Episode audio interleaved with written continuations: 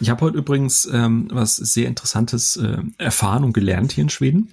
Äh, und Ono, du darfst dich freuen, denn äh, wenn alles klappt, bringen wir euch auch was mit.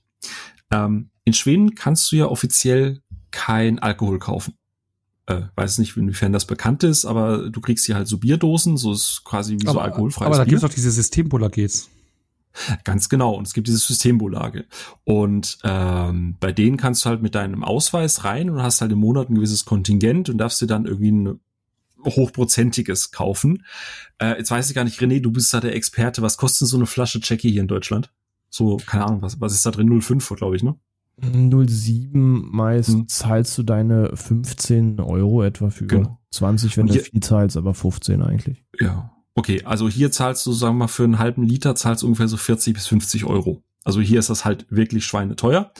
Ähm, deswegen gibt's ja gerade in Grenznähe diese, diese ähm, ähm, Stoffboote. da fahren die nach Deutschland, kaufen dann alles ein und fahren dann wieder zurück. Und ich habe heute gelernt, ähm, in, in Schweden gibt's natürlich auch findige Geschäftsleute. Und du kannst in dem Fall jetzt zum Beispiel Perron-Cognac kaufen, also, also Birnen, Birnencognac.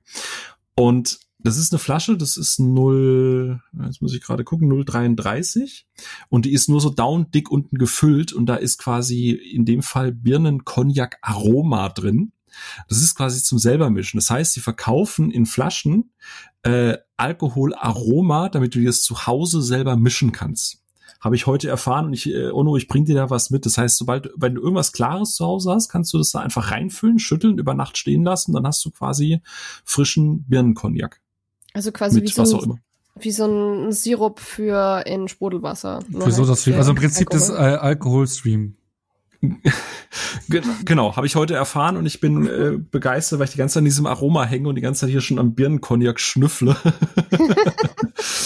Aber äh, ja, also, ne, man, man, wie Mutti immer so schön gesagt hat, man kann schon blöd sein, man muss sich nur zu helfen wissen. Und äh, wenn es um Alkohol geht, sind die Schweden sehr, sehr, sehr erfinderisch. Ähm, ja. Naja, aber äh, ne, Not macht kreativ. Oh, kreativ. Apro- Apropos kreativ. Jetzt muss ich eine kreative Überleitung zu unserem heutigen Thema finden, oder? Weil Absolut. Weil heute wollte ich ja eigentlich nicht, dass wir so viel Zeit verplempern, weil wir reden über einen Mann, der, äh, ja, ich glaube, in seiner bisherigen Karriere schon so einiges auf die Bahn gebracht hat, als Regisseur, aber auch als Produzent und äh, Autor und hast du dich gesehen und Videospielfigur. Ähm, weil wir reden heute über Guillermo del Toro, da passt das Thema Kreativität oder der Begriff kreativ voll gut rein. Ähm, und ja, wollen wir nicht lang schnacken, sondern äh, erstmal um ein bisschen Ruhe bitten und dann loslegen, oder?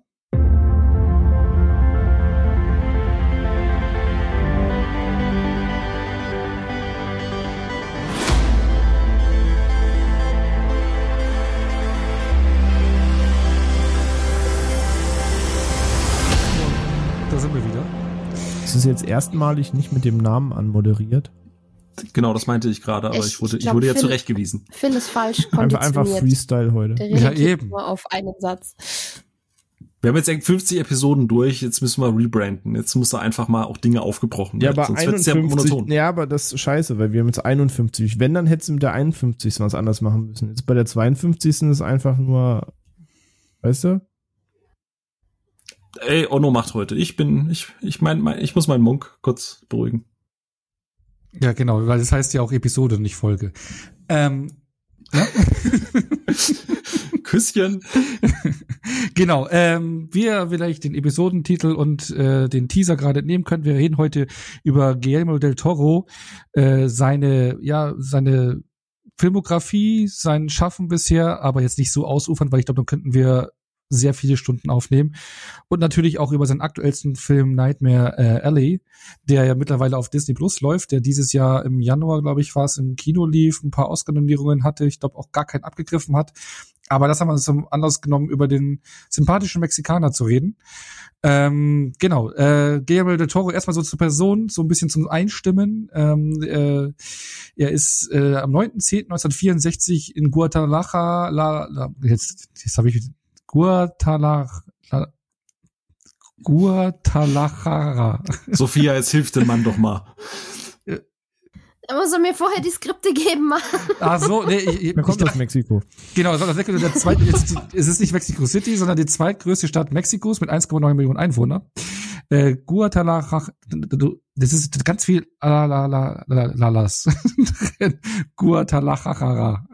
ja, gut, lassen wir das. Äh, da ist er geboren. Äh, sehr streng äh, katholisch aufgewachsen wahrscheinlich auch einer der Punkte, warum er äh, ein Mensch geworden ist, der Strukturen hasst. Also er hat selber mal gesagt, ich hasse Struktur. Ich bin völlig antistrukturell in Bezug auf den Glauben an Institutionen. Ich hasse sie. Ich hasse jede institutionalisierte, ich hab's heute mit den Reden, soziale, religiöse oder wirtschaftliche Beteiligung. Ne? Also das mag er gar nicht. Ich glaube, das ist auch so ein bisschen gegen die Kirche wahrscheinlich, äh, katholische Kirche geschossen und äh, sind auch so Themen, die immer so in seinen Filmen Einhalt gebieten. Genau, so mal so vorweggenommen. Und ähm, ja, er ist ein sehr belesener Mensch, der äh, sich selbst als bibliophil äh, bezeichnet. Das heißt, er liebt äh, er hat eine Liebe zum Buch, er sammelt extrem Bücher, schöne, seltene Bücher, er hat eine riesen Bibliothek zu Hause, ähm, sein erstes Buch kaufte nach eigenen Angaben schon mit vier Jahren und äh, ist schon immer vernarrt gewesen in, in ja, Geschichten, in, in Märchen, ähm, genau, und, und hat sich immer in fremde Welten verloren. Ähm, und dann im Alter von acht Jahren hat er angefangen, mit der Super 8-Kamera seines Vaters zu rumexperimentieren, hat da schon als Kind kleine Kurzfilme gedreht, äh, mit, mit seinen Spielzeugen, die er hatte, damals so unter anderem vom Planet der Affen, so Figuren und sowas, hat er Sachen gedreht. Ähm, und bis zu seinem ersten richtigen Film, das ist ja Kronos äh, aus dem Jahr 1993 bis dahin, hat er insgesamt zehn Kurzfilme gedreht von denen bisher aber nur äh, zwei veröffentlicht wurden, nämlich einmal Donna Lupe und Geometria. Genau, die beiden. Äh, Habe ich aber im Vorfeld nicht angeschaut. Ich weiß nicht, habt ihr euch die angeschaut?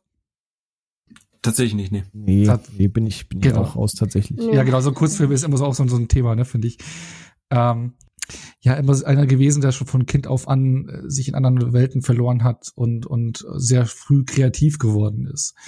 Und das äh, seine, seine, seine ähm, Begeisterung zum Thema Medium Buch und zu den Geschichten hat auch dazu geführt, dass er zu den Filmen, die er heutzutage schreibt, immer auch sehr umfangreiche Biografien äh, verfasst. Also zu jeder Filmfigur in allen seinen Filmen äh, verfasst er umfangreiche Biografien, damit halt äh, er so die Geschichte vorantreiben kann und dass halt auch die Schauspieler sich mehr in die Figur reindenken können. Ja, also da legt er immer sehr viel Akribie und Leidenschaft in seine Projekte rein. Genau. Und ähm, wie schon erwähnt, genau, er hat eine extreme Vorliebe auch für Märchen. Das merkt man ja auch eben gerade in seinen persönlichen Filmen, äh, jetzt auch wie äh, The Devil's Backbone oder Pan's Labyrinth, die da recht ähnlich sind, aber so Märchenanleihen haben. Genau, also da verliert er sich immer gerne drin. Und äh, liebt auch insbesondere Illustrationen von Kay Nielsen und Arthur äh, Rackham zum Beispiel, die auch eine sehr große Inspiration für seine Filme sind. Genau. Darüber hinaus ist er auch sehr eng befreundet mit den mexikanischen Regiekollegen Alfonso Cuaron und Alejandro González Inarito. Äh, die drei werden ja auch als die drei Amigos bezeichnet in Hollywood. Die haben ja auch alle schon, schon Oscars abgeräumt und viele herausragende Filme ähm, rausgebracht. Also auch Freundschaft ist generell so. Also er hat eine sehr enge Freundschaft zu den, äh, eben zu sehr vielen Menschen aus der äh, Film Szene oder auch aus der kreativen Szene hat sehr viele Freundschaften geführt. Äh, auch das merkt man auch in seinen Filmen, zum Beispiel der Kameramann Guillermo Navarro, der ja viele Filme von ihm gedreht hat, wo er eine enge Freundschaft hat. Oder es kennen auch immer wieder bekannte Schauspieler in seinen Filmen äh, tauchen immer wieder auf wie Ron Perlman oder Doug Jones, äh, den man ja auch äh, eben gerade als als Monster immer wieder kennt, kennt oder Luke Cross, Federico Luppi. Das sind so Namen, die immer wieder auftauchen. Ähm, und neben den äh, Filmen, also er hat ja Regie geführt, auch sehr viele Filme produziert, da kommen wir nachher, da kommen wir nachher drauf, auch äh, eben zu seiner Liebe zum The äh, Medium Buch, hat auch Bücher verfasst, da kommen wir auch nachher drauf, weil einige seiner Bücher ja auch äh, in Serienform verfilmt worden sind. Aber darüber hinaus ist er auch ein riesen Videospielfan. Ähm, er hat sie auch mal als Comicbücher unserer Zeit betitelt, die Videospiele. Und äh, auch findet, dass das Medium nicht so wirklich gewürdigt wird, wie es gewürdigt werden sollte, weil da eben auch sehr viele ja kreative äh, Meisterleistungen drin sind. Also auch gerade so Spiele wie Ico oder Shadow of Colossus bezeichnet er als absolute Meisterwerke.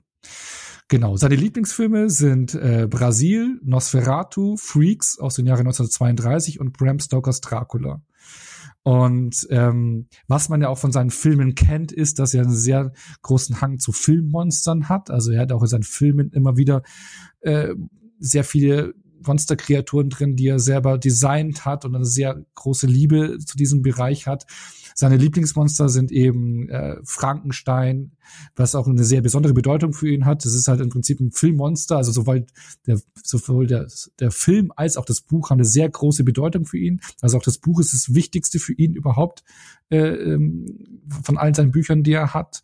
Und ähm, auch die Figur Frankenstein ist, ist hat eine besondere Bedeutung für ihn. Deswegen ist es eines seiner Lieblingsfilmmonster. Darüber hinaus noch der Xenomorph aus Alien, dann natürlich die Kreatur von, äh, von The Creation of the Black äh, Lagoon.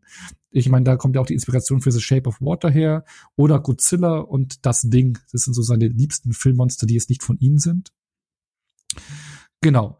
Und äh, was auch, äh, weil ich gerade beim Thema Freundschaften war, er ähm, seit seinem ersten Film von 1993, Kronos, führte eine äh, Freundschaft zu James Cameron. Und James Cameron hatte ihn einmal im Jahre 1997 aus Apache geholfen, weil da ist äh, ja etwas sehr Trauriges, Tragisches passiert. Sein Vater wurde entführt im Jahre 1997 in Mexiko. Äh, die Entführer haben ihn 72 Tage lang äh, entführt gehalten, also gekidnappt gehalten und hatten halt eine Lösegeldforderung damals äh, ähm, ähm, Lösegeldforderung gefordert. Nee, ja.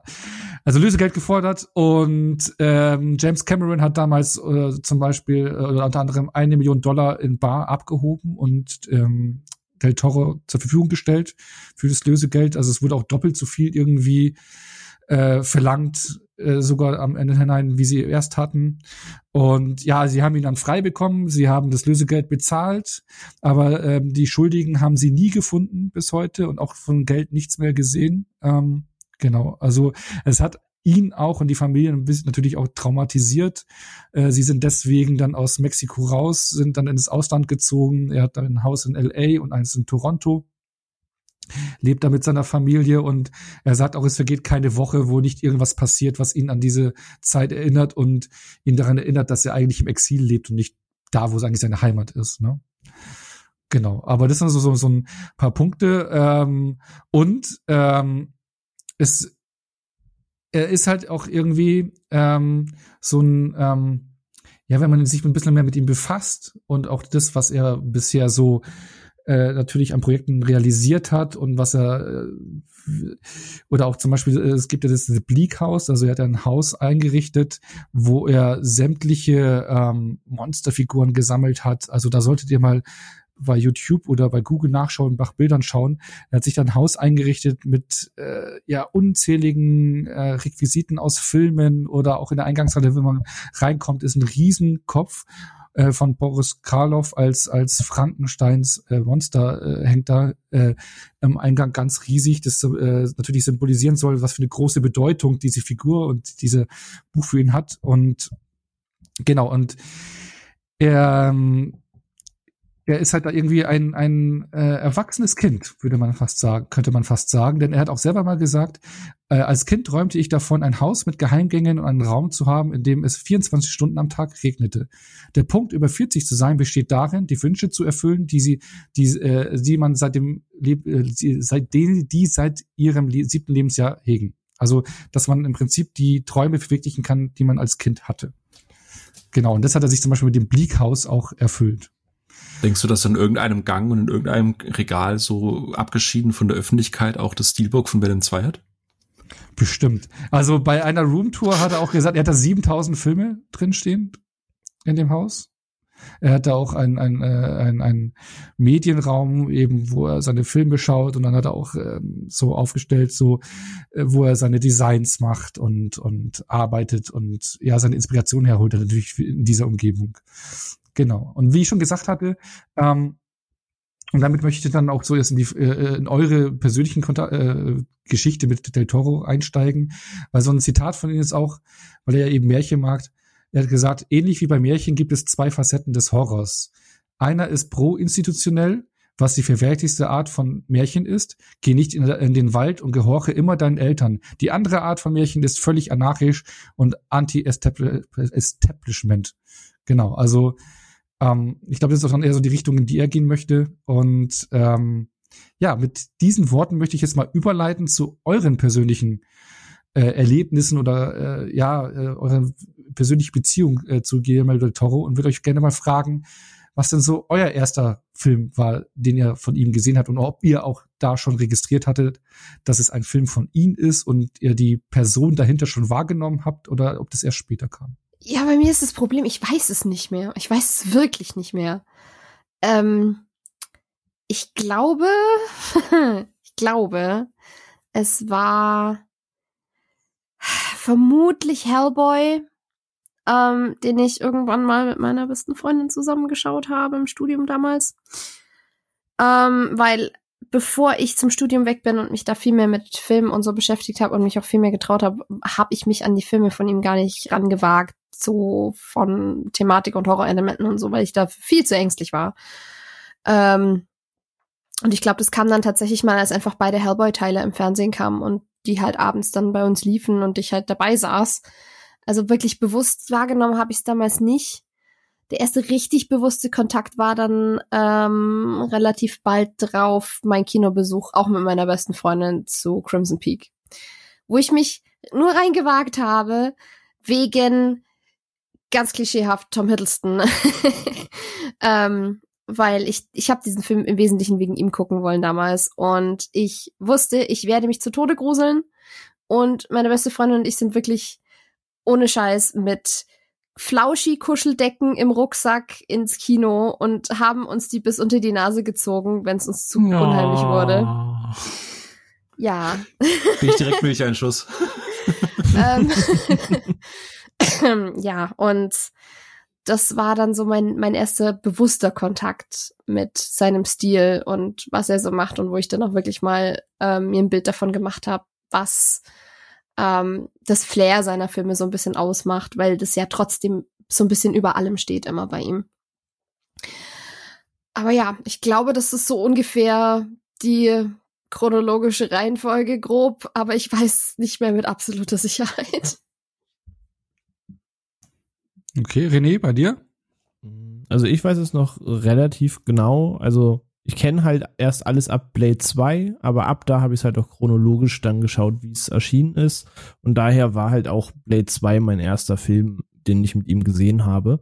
Aber damals eben noch nicht wissentlich, dass das jetzt Del Toro ist, der seinen ersten englischsprachigen Film macht. Ähm, Äh, mit war's aber nicht. Bl- Nicht? Nee, davor kam äh, 97 Mimik. Ah, okay. Ne, den habe ich auch nicht gesehen, fairerweise. okay, dann, aber ich kenne es halt erst ab Blade. Aber damals war es halt, wie gesagt, für mich jetzt noch nicht, oh, der neue Del Toro-Film, sondern es war halt einfach die Fortsetzung zu Blade. Ein Film, den ich halt sehr, sehr geliebt habe und zum Zeitpunkt des Release des zweiten Teils bestimmt gefühlt 100 Mal Blade geguckt habe. Und sei es nicht der komplette Film, dann zumindest die Eröffnungsszene in der Disco. Ähm, und da es eben genau die Teenagerzeit war. Von daher Blade und ab dann alles, was ab da halt erschienen ist in der Release-Reihenfolge. War die, war die Disco-Szene nicht in, im originaldeutschen Release sogar geschnitten? Nö. Nee. Nicht? War, war Blade nicht irgendwie cut oder so? Ja, der wurde dann irgendwann indiziert, aber also ich weiß noch, wo der, Ah, wo, sowas. wo der rauskam. Also ich habe den damals den ersten Blade damals direkt zu Release äh, in der Videothek ausgeliehen. Ähm, und da war alles drin. Da war dann noch komplett. Ich Ja. glaube, der wurde erst ein bisschen später indiziert. Ah, äh, richtig deu deutsches Behördentum, ne? Lieber, lieber, lieber später als gar nicht. Ja, ja. Ähm, tatsächlich äh, weiß ich nicht, wann so der erste Film war, wo ich bewusst wahrgenommen habe, dass er es ist. Ähm, ich hätte vermutet, dass es Pan's Labyrinth ist, den ich geschaut habe, weil der am ich glaube, der hat so so gesagt, ey, guck mal, das ist ein Regisseur, dem solltest du mal äh, solltest du mal folgen. Ich habe jetzt allerdings äh, Auf Twitter oder was? Wow. Oh, fuck my life. Ähm, apropos äh, Twitter, ne? Habt ihr gestern gesehen, der ist wohl riesen Mars Attacks Fan, denn er bemalt ja auch gerne Figuren und hat gestern einen, einen Marsianer angemalt. Äh, ist sehr fingerfertig, der gute Mann. Aber gut. Ähm, nee, aber ich glaube, und jetzt, äh, Onno, da musst du mir helfen, du bist da alt genug dafür. Mimik ist doch so ein Film, der früher gefühlt bei RTL 2 rauf und runter lief, oder? Ja, es war so ein, äh, ich weiß gar nicht, ich glaube, der kam schon auch ins Kino, da hat er ein Budget von 30 Millionen Dollar gehabt. Nee, ich, ja, ich genau, genau, genau. Und, dann- und zu dann, Hause, dann, ne? genau, und dann, also ich kann ihn, mich dran erinnern, dass ich noch in der Videothek ist er äh, recht gut angekommen, meine ich damals. Und dann natürlich kam er dann recht spät Ende der 90er im Fernsehen und da lief er, glaube ich, auch eben dann rauf und runter. Aber das ist so ein Ding, das war schon so eine Videotheken, also der, der lief im Heimkino deutlich besser als im Kino. Ja, weil ich bin mir sehr, sehr, sehr sicher, dass ich den irgendwann mal im Free TV Ende der 90er gesehen habe. Und äh, erst jetzt ist mir wieder bewusst geworden, so, ach, stimmt, das, das ist ja einer seiner ersten Filme gewesen. Es war ja, weil ich habe immer dieses Bild, diese, dieses ikonische Bild von dieser, ja, von dieser, dieser Hülle, dieser, dieser Silhouette, von dieser Kakerlaken-Silhouette, die ja quasi ein Mann darstellen soll. Ähm, konnte das aber, ey, mein Gott, da war ich, da war ich, da war ich zwölf dann wahrscheinlich oder sowas. Ähm, aber das hatte sich eingebrannt, aber natürlich noch nicht bewusst irgendwie geguckt wegen ihm. Und äh, jetzt in der Vorbereitung müsste ich mir, oder ich bin mir sehr, sehr sicher, dass Mimic tatsächlich Ende der 90er der erste Film von ihm ist, den ich gesehen habe. Aber so richtig bewusst, ähm, weil irgendwie viel darüber gesprochen wurde, war dann äh, ähm, ähm, Pans Labyrinth. Und ja, Blade 2 habe ich natürlich auch vorher gesehen irgendwann mal, aber das war, wie René gerade gesagt hat, ja, geil, ist die Fortsetzung zu Blade. So, da redet man halt auf dem Schulhof drüber. So. Ähm, ja. Genau gleiche Geschichte bei mir eben. Also ich glaube eben, dass ich Mimik dann auch vor Blade 2 gesehen hatte, eben, was ich gerade gemeinte, der lief in der Videothek äh, recht gut rauf und runter, da habe ich mal da ausgeliehen gehabt oder mal irgendwie aufgenommen gehabt, irgendwo beim Fernsehen, da kannte ich auch Mimik, aber eben null den Regisseur Guillermo del Toro zugeordnet. Das gleiche mit Blade 2. Ich habe erst Jahre später dann gecheckt, oh krass, Blade 2 ist ja von Guillermo del Toro. Also das hat man irgendwie jahrelang nicht auf dem Schirm gehabt. Bei mir ist er dann auch wirklich als Regisseur und als Person auf die Land Filmlandkarte gekommen, eben auch mit Pans Labyrinth, der ja damals ziemlich äh, auch ähm, gehypt wurde, ne? Also auch ordentlich Hm. Eindruck hinterlassen hatte, ne? Und dann, aber ich meine, bis, bis dahin, da werden wir auch noch drauf kommen, hat der ist der Toro ja schon seinen Weg gegangen. Es war ja immer so ein ähm, so, ein, so eine Abwechslung immer zwischen persönlichem Projekt, also so ein Herzensprojekt, wo er das Drehbuch geschrieben hatte und was so sein, sein Ding war, und kommerzie kommerziellen Projekt, eben um die persönlichen Projekte zu finanzieren zu können. ne? Also deswegen hat er immer so wie- Mimic oder Blade 2, das waren eben die Deals oder die Projekte, die er gemacht hat, eben um seine persönlichen Projekte voranzutreiben. Ähm, Ich glaube, wenn ich mich recht entsinne, mit Mimik ist er bis heute sehr unzufrieden. Ne? ja, Weil ja, genau, genau. Also ja. absolut, äh, weil weil äh, eben das Studio da auch sehr reingeredet hatte. Also ähm, da war ist er bis heute sehr wirklich sehr sehr unzufrieden und äh, ist halt ein kreativer Mensch, der braucht seinen Freiraum und den hat er da nicht bekommen und deswegen äh, ich weiß jetzt nicht, ob es so ein Schandfleck für ihn in seiner Filmografie ist, wie jetzt Alien 3 für David Fincher. Das glaube ich zwar nicht, aber ich glaube, sein Liebling ist es auch nicht. Genau. Ja, verständlich. Ja, aber äh, dann noch mal so rein reingefragt in die Runde, was was schätzt ihr denn so an seinen Filmen äh, oder was gefällt euch an, an seinen Filmen und Projekten, die er so bisher realisiert hat? Und nur ganz kurz, das ist nicht großartig ausformuliert. Wir werden ja auf die einzelnen Themen nachher noch eingehen, aber so mal so knapp zusammengefasst. Was schätzt er so an seinen Wenn ich es kurz zusammenfassen müsste, dass er einer der wenigen Filmschaffenden heute ist, die noch eine eigene Handschrift haben. Also wie du es gerade sagst, so dieses, dieses, äh, dass da Herzblut drin steckt. Klar, du musst, äh, weißt du, so ein Guy Ritchie, ein Guy Ritchie-Film, der komplett unter Guy Ritchie-Fuchtel entstanden ist, das erkennst du als Guy Ritchie-Film. Ein Tim Burton-Film, zumindest, ja, selbst die, selbst die Disney-Produktion, da spürst du noch so ein bisschen, bisschen Tim Burton. Und es gibt ja ganz viele Produktionen, wo du so sagst, so, ja, ist eigentlich total wurscht, wer da auf dem Regiestuhl sitzt, weil es ein Studiofilm und ich habe, egal bei welchem Film, ab Blade 2, sage ich jetzt mal, nie so das Gefühl, dass Del Toro äh, seine Handschrift verloren hat oder dass nicht erkennbar ist, dass er was gemacht hat. Und das schätze ich sehr an ihm und was genau, wie du sagst, da reden wir ja dann gleich noch drüber. Aber er hat eine sehr, sehr, sehr klare, erkenntliche Handschrift und ähm, ja, dieses Bild, was du vorhin gezeichnet hast, dieses Kind im Erwachsenenkörper, das, das spürt man halt auch manchmal. Ja, das stimmt. Also kurz zusammengefasst ist es auch so der Hang zu fantastischen Welten, nenne ich es mal. Das werde ich dann später bei Hellboy sicher ein bisschen ausformulieren können. Ähm, aber das gepaart mit, sage ich mal, seiner Vision von Creature Design und er hat halt so eine, fällt kein geeignetes deutsches Wort, ein dunkles Märchen, klingt komisch, so halt so eine Dark Fairy Tale Ader, was so irgendwo verträumt, märchenhaft Fantasy ist, aber immer noch so, so, so eine schaurige Note mit sich schwimmen hat. Und das hat er mal so und mal so in seinen Film umgesetzt und das äh, ist so der Reizpunkt, den ich bei ihm hab, den ich ganz gerne mag. Er ist der Märchenonkel, vor dem dich deine Eltern immer gewarnt haben. So ein bisschen, ja. Und für mich ist es die absolute Haptik, die er in seinen Welten schafft, weil ähm, oh ja. Mhm. ich immer das Gefühl habe, fast immer, komme auch noch dazu, aber ich habe fast immer das Gefühl, dass das wirklich eine in sich geschlossene, in sich logische und wirklich greifbare Welt ist. Selbst wenn CGI vorkommt, wie bei einem Pacific Rim, ist es immer noch so durchdacht, dass es sich real anfühlt und dass es trotzdem spürbar ist und Gewicht, Physik, was weiß ich was hat und die meiste Zeit wird bei ihm ja auch ganz, ganz viel mit praktischen Sachen gearbeitet und diese Haptik ist das, was ich an ihm extrem schätze. Ja.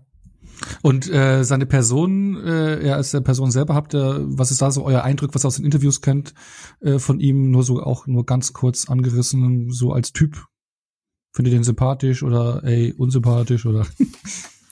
Ey, ich, ich gebe ganz ehrlich zu, ähm, ich habe mir schon Interviews von ihm angeguckt und so und, und es ist immer super spannend, was er hört, aber er ist jetzt keine Person, also ich, er ist einer der wenigen Filmschaffenden, den ich auch auf sozialen Netzwerken folge, aber ich, ich habe da jetzt nicht so diesen Personenkult so. Ich freue mich, wenn er was ankündigt, aber ich bin da jetzt nicht sehr versessen darauf, ihm auf jedem Interview oder jeden News-Schnipsel da irgendwie zu konsumieren.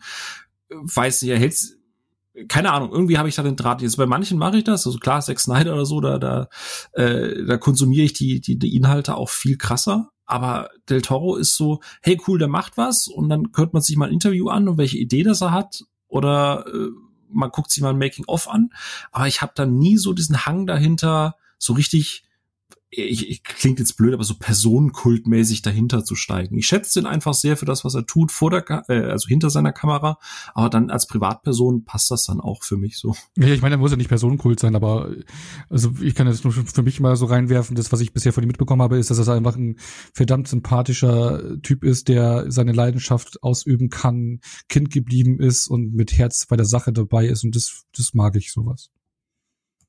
Ja, das auch, aber ich bin größtenteils auch bei Phil, also ich, ich interessiere mich für ihn halt vor allem als Künstler, wenn man sich eben, wie Phil sagt, so die Behind-the-Scenes-Sachen oder so anguckt, wo er überall seine Finger mit im Spiel hat und was, was er alles auch an die Concept-Artists und was für sich was für Anforderungen hat, äh, sein, von seiner Vision ausgehend, wie, ähm, wie viel Arbeit und Liebe zum Detail da eben in diese ganzen kleinen Arbeitsprozesse fließt. Das ist das, was mich an seinem Schaffen dann interessiert und wo ich dann dahinter äh, her bin und, und mir die Details geben möchte.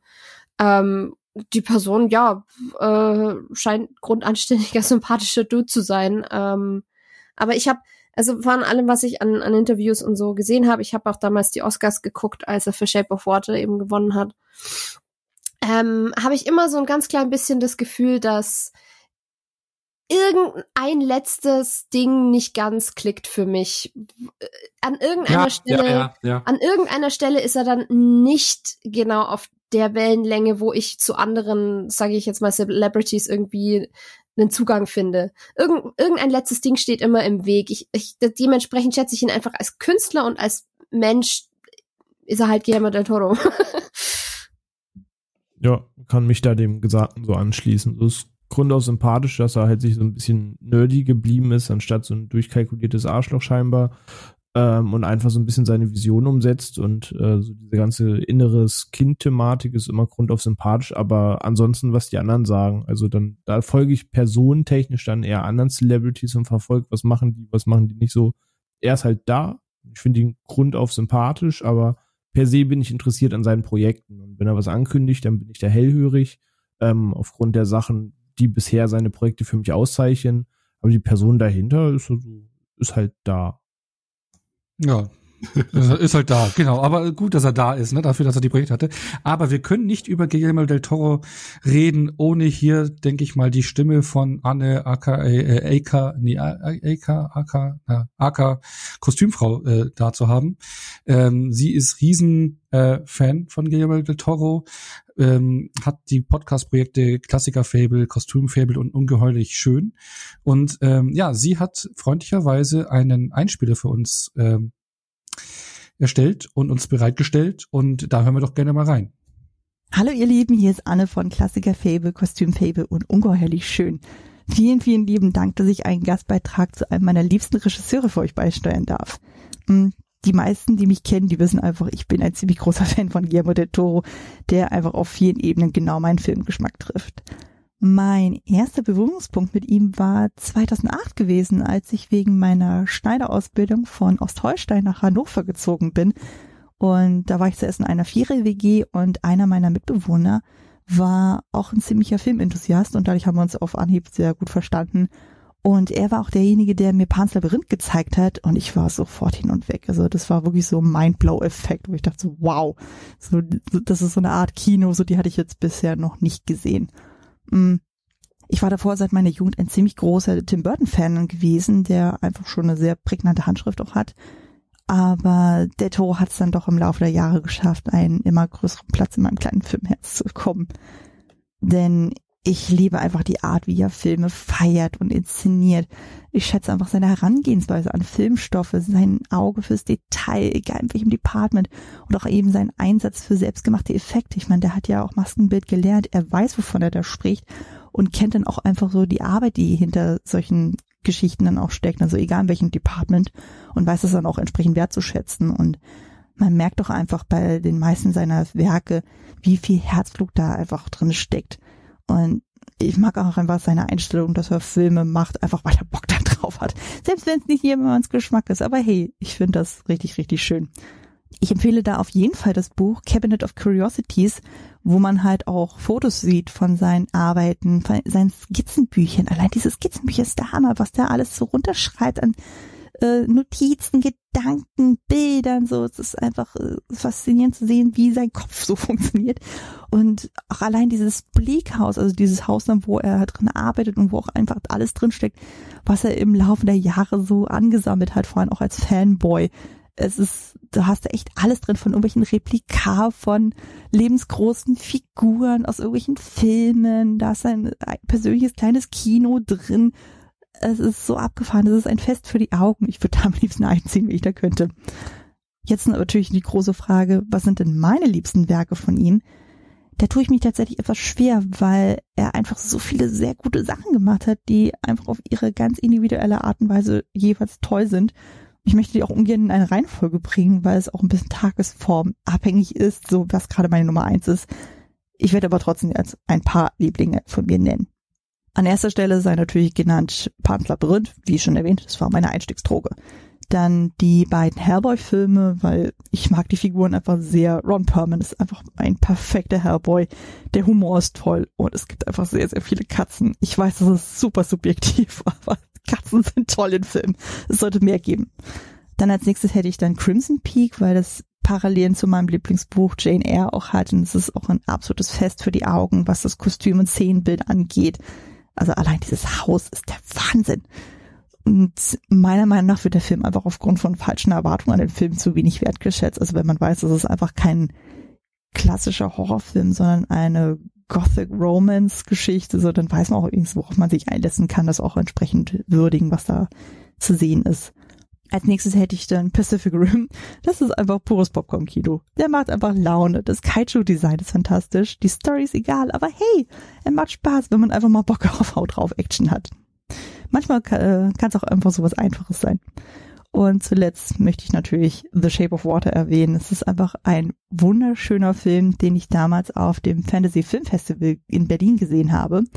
Und der für mich auf eine sehr interessante und auch sehr erwachsene Weise mit dem schönen das Beast Trope spielt und Doug Jones im aufwendigen Monsterkostüm geht eigentlich immer. Ich finde, er sollte mehr machen oder mehr äh, dessen gewürdigt werden, was er da tut. Ich bin auch schon sehr auf seine nächsten Projekte gespannt. Äh, zum einen haben wir ja dann Pinocchio, was ja ein Stop-Motion-Musical ist. Also das sind ja zwei Sachen, die mich ja sofort anspringen. Und wir haben dann auch noch diese Horror-Anthologie-Serie Cabinet of Curiosities, wo der Toro dann der Showrunner ist und wo verschiedene RegisseurInnen jeweils eine Folge inszenieren werden, die auch unabhängig voneinander sind. Also das wird sehr, sehr interessant. Hm. Nightmare Alley war ja leider nicht so my cup of tea, weil ich bin einfach kein Fan von Film Noir. Aber hey, der Toro hat mehr als genug Projekte gemacht, die man alternativ schauen kann. Also Auswahl ist ja genug da. Hm. Soweit von mir das war jetzt ein extra kurzer Beitrag zu meiner Sicht auf der Toro, soll ja keine fünf Stunden Folge werden und andere möchten ja bestimmt auch noch was dazu sagen. Wenn ihr aber noch mehr von meiner Schwärmerei hören wollt, könnt ihr zum einen bei den Kollegen von Devils and Demons mal vorbeischauen. Da habe ich mit Chris und Pascal sehr, sehr ausführlich über Pan's Labyrinth gesprochen. Und beim Bahnhofskino, da sprachen Patrick und ich über Del Toros Langfilmdebüt Kronos. Das ist ein erstaunlicher Film, über den einfach viel zu wenig gesprochen wird, so, und bei dem schon auffällt, wie stark damals schon die Handschrift von Del Toro erkennbar war. Also lohnt sich auf jeden Fall mal da reinzuschauen. Ansonsten sind in meinen eigenen Projekten auch ein paar Besprechungen geplant. Zum einen möchte ich bei Kostümfable über Crimson Peaken sprechen, idealerweise diesen Herbst noch. Und bei Ungeheuerlich Schön ist auf jeden Fall eine Folge zu The Shape of Water geplant. Ich höre schon auf mit meiner Schleichwerbung, aber zumindest ihr werdet genug Gelegenheiten haben, mich ähm, über Del Toro schwärmen zu hören. Genau, danke nochmal für die Anfrage und ich bin schon sehr gespannt, was ihr von Del Toro und seinen Werken haltet. Seid nett zu ihm, er ist toll. Lieben Dank, Anne. Endlich mal ein bisschen Schwärmerei hier, nachdem ihr so ist halt da gesagt habt, ne? Also erfrischend. Vielen lieben Dank, Anne, da auf jeden Fall für. Genau. Ähm, dann hätte ich gedacht, äh, gehen wir so mal ein bisschen in seine Filme rein. Wir klappern sie jetzt nicht eins zu eins ab, sondern clustern das so ein bisschen. Äh, und ich hätte jetzt erstmal gedacht, äh, schauen wir mal auf den Early del Toro. Also so seine Erstlingswerke. Ähm, 1993 mit Kronos hat er seinen ersten Film gehabt, seinen ersten Langspielfilm gedreht in Mexiko. Und äh, vier Jahre später kam er direkt Mimik, sein erster Hollywood-Film 1997. Und jetzt erstmal so die Frage, äh, hier in die Runde. Mimik habe ich gehört, hatte Phil schon gesehen, aber äh, habt ihr irgendeinen von diesen Filmen gesehen oder wird das jetzt so ein Monolog von mir?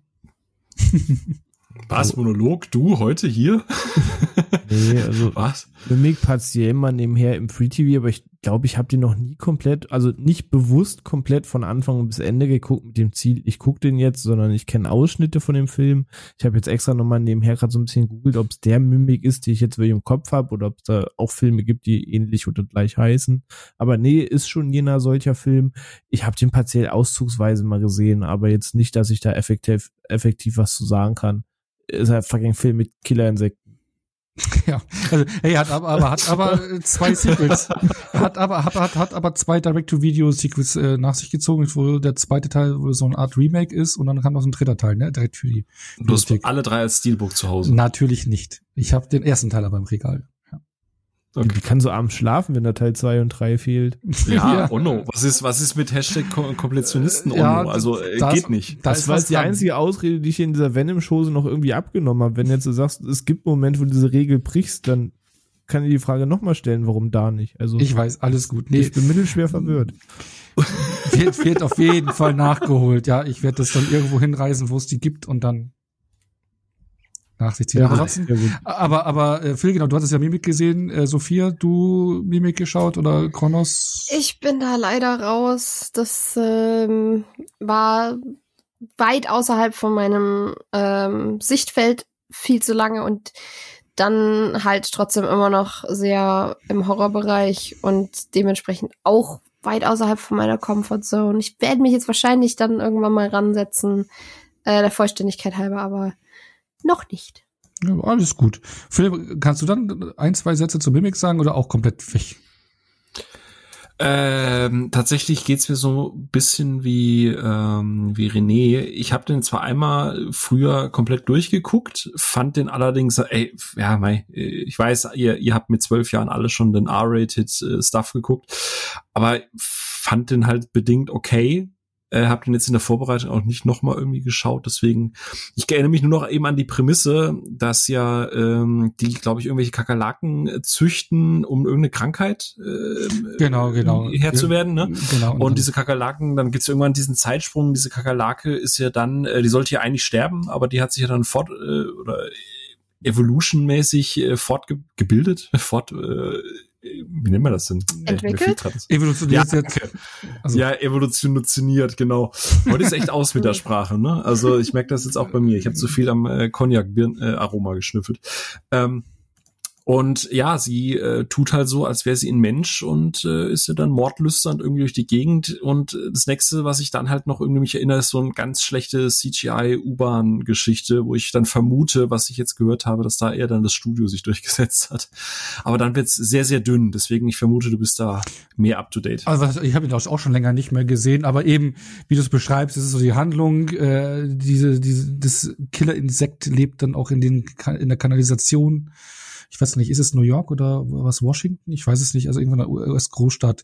Genau, und das ist halt im Prinzip so ein Creature-Feature, ne? Und äh, ein solides Ding, würde ich sagen. Fand ihn jetzt, schlecht ist es nicht, auch jetzt nicht, will es jetzt auch nicht hochjubelndes Ding, aber wenn man auf Creature-Features steht, kann man den auf jeden Fall mitnehmen und einen Blick reinwerfen. Man merkt hier und da schon seine Handschrift und vor allem seinen Hang zum Creature-Design und auch gerade Insekten spielen ja bei ihm auch immer wieder eine große Rolle, eben hier oder auch in seinem ersten Film Kronos, wie ich gleich sagen werde, oder auch Pans Labyrinth oder sowas. Insekten kommen ja immer wieder vor, neben der Ur, also so, so Uhrwerk, was ja auch immer wieder auftaucht in seinen Filmen.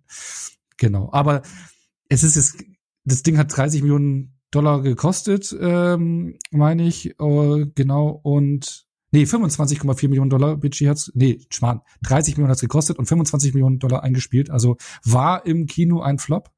Aber äh, ich glaube, im Heimkino hat sich zum Hit entwickelt und deswegen kam er dann die Sequels auch direkt für den Videomarkt. Genau, aber den kannst du auch überall kriegen, wenn man den nachholen will. Schwerer wird's dann bei Kronos, wenn man den irgendwo nachholen will. Äh, da muss man ins Ausland schauen. Äh, von Criterion gibt's da eine Edition oder ähm, zu streamen gibt's den hierzulande nicht.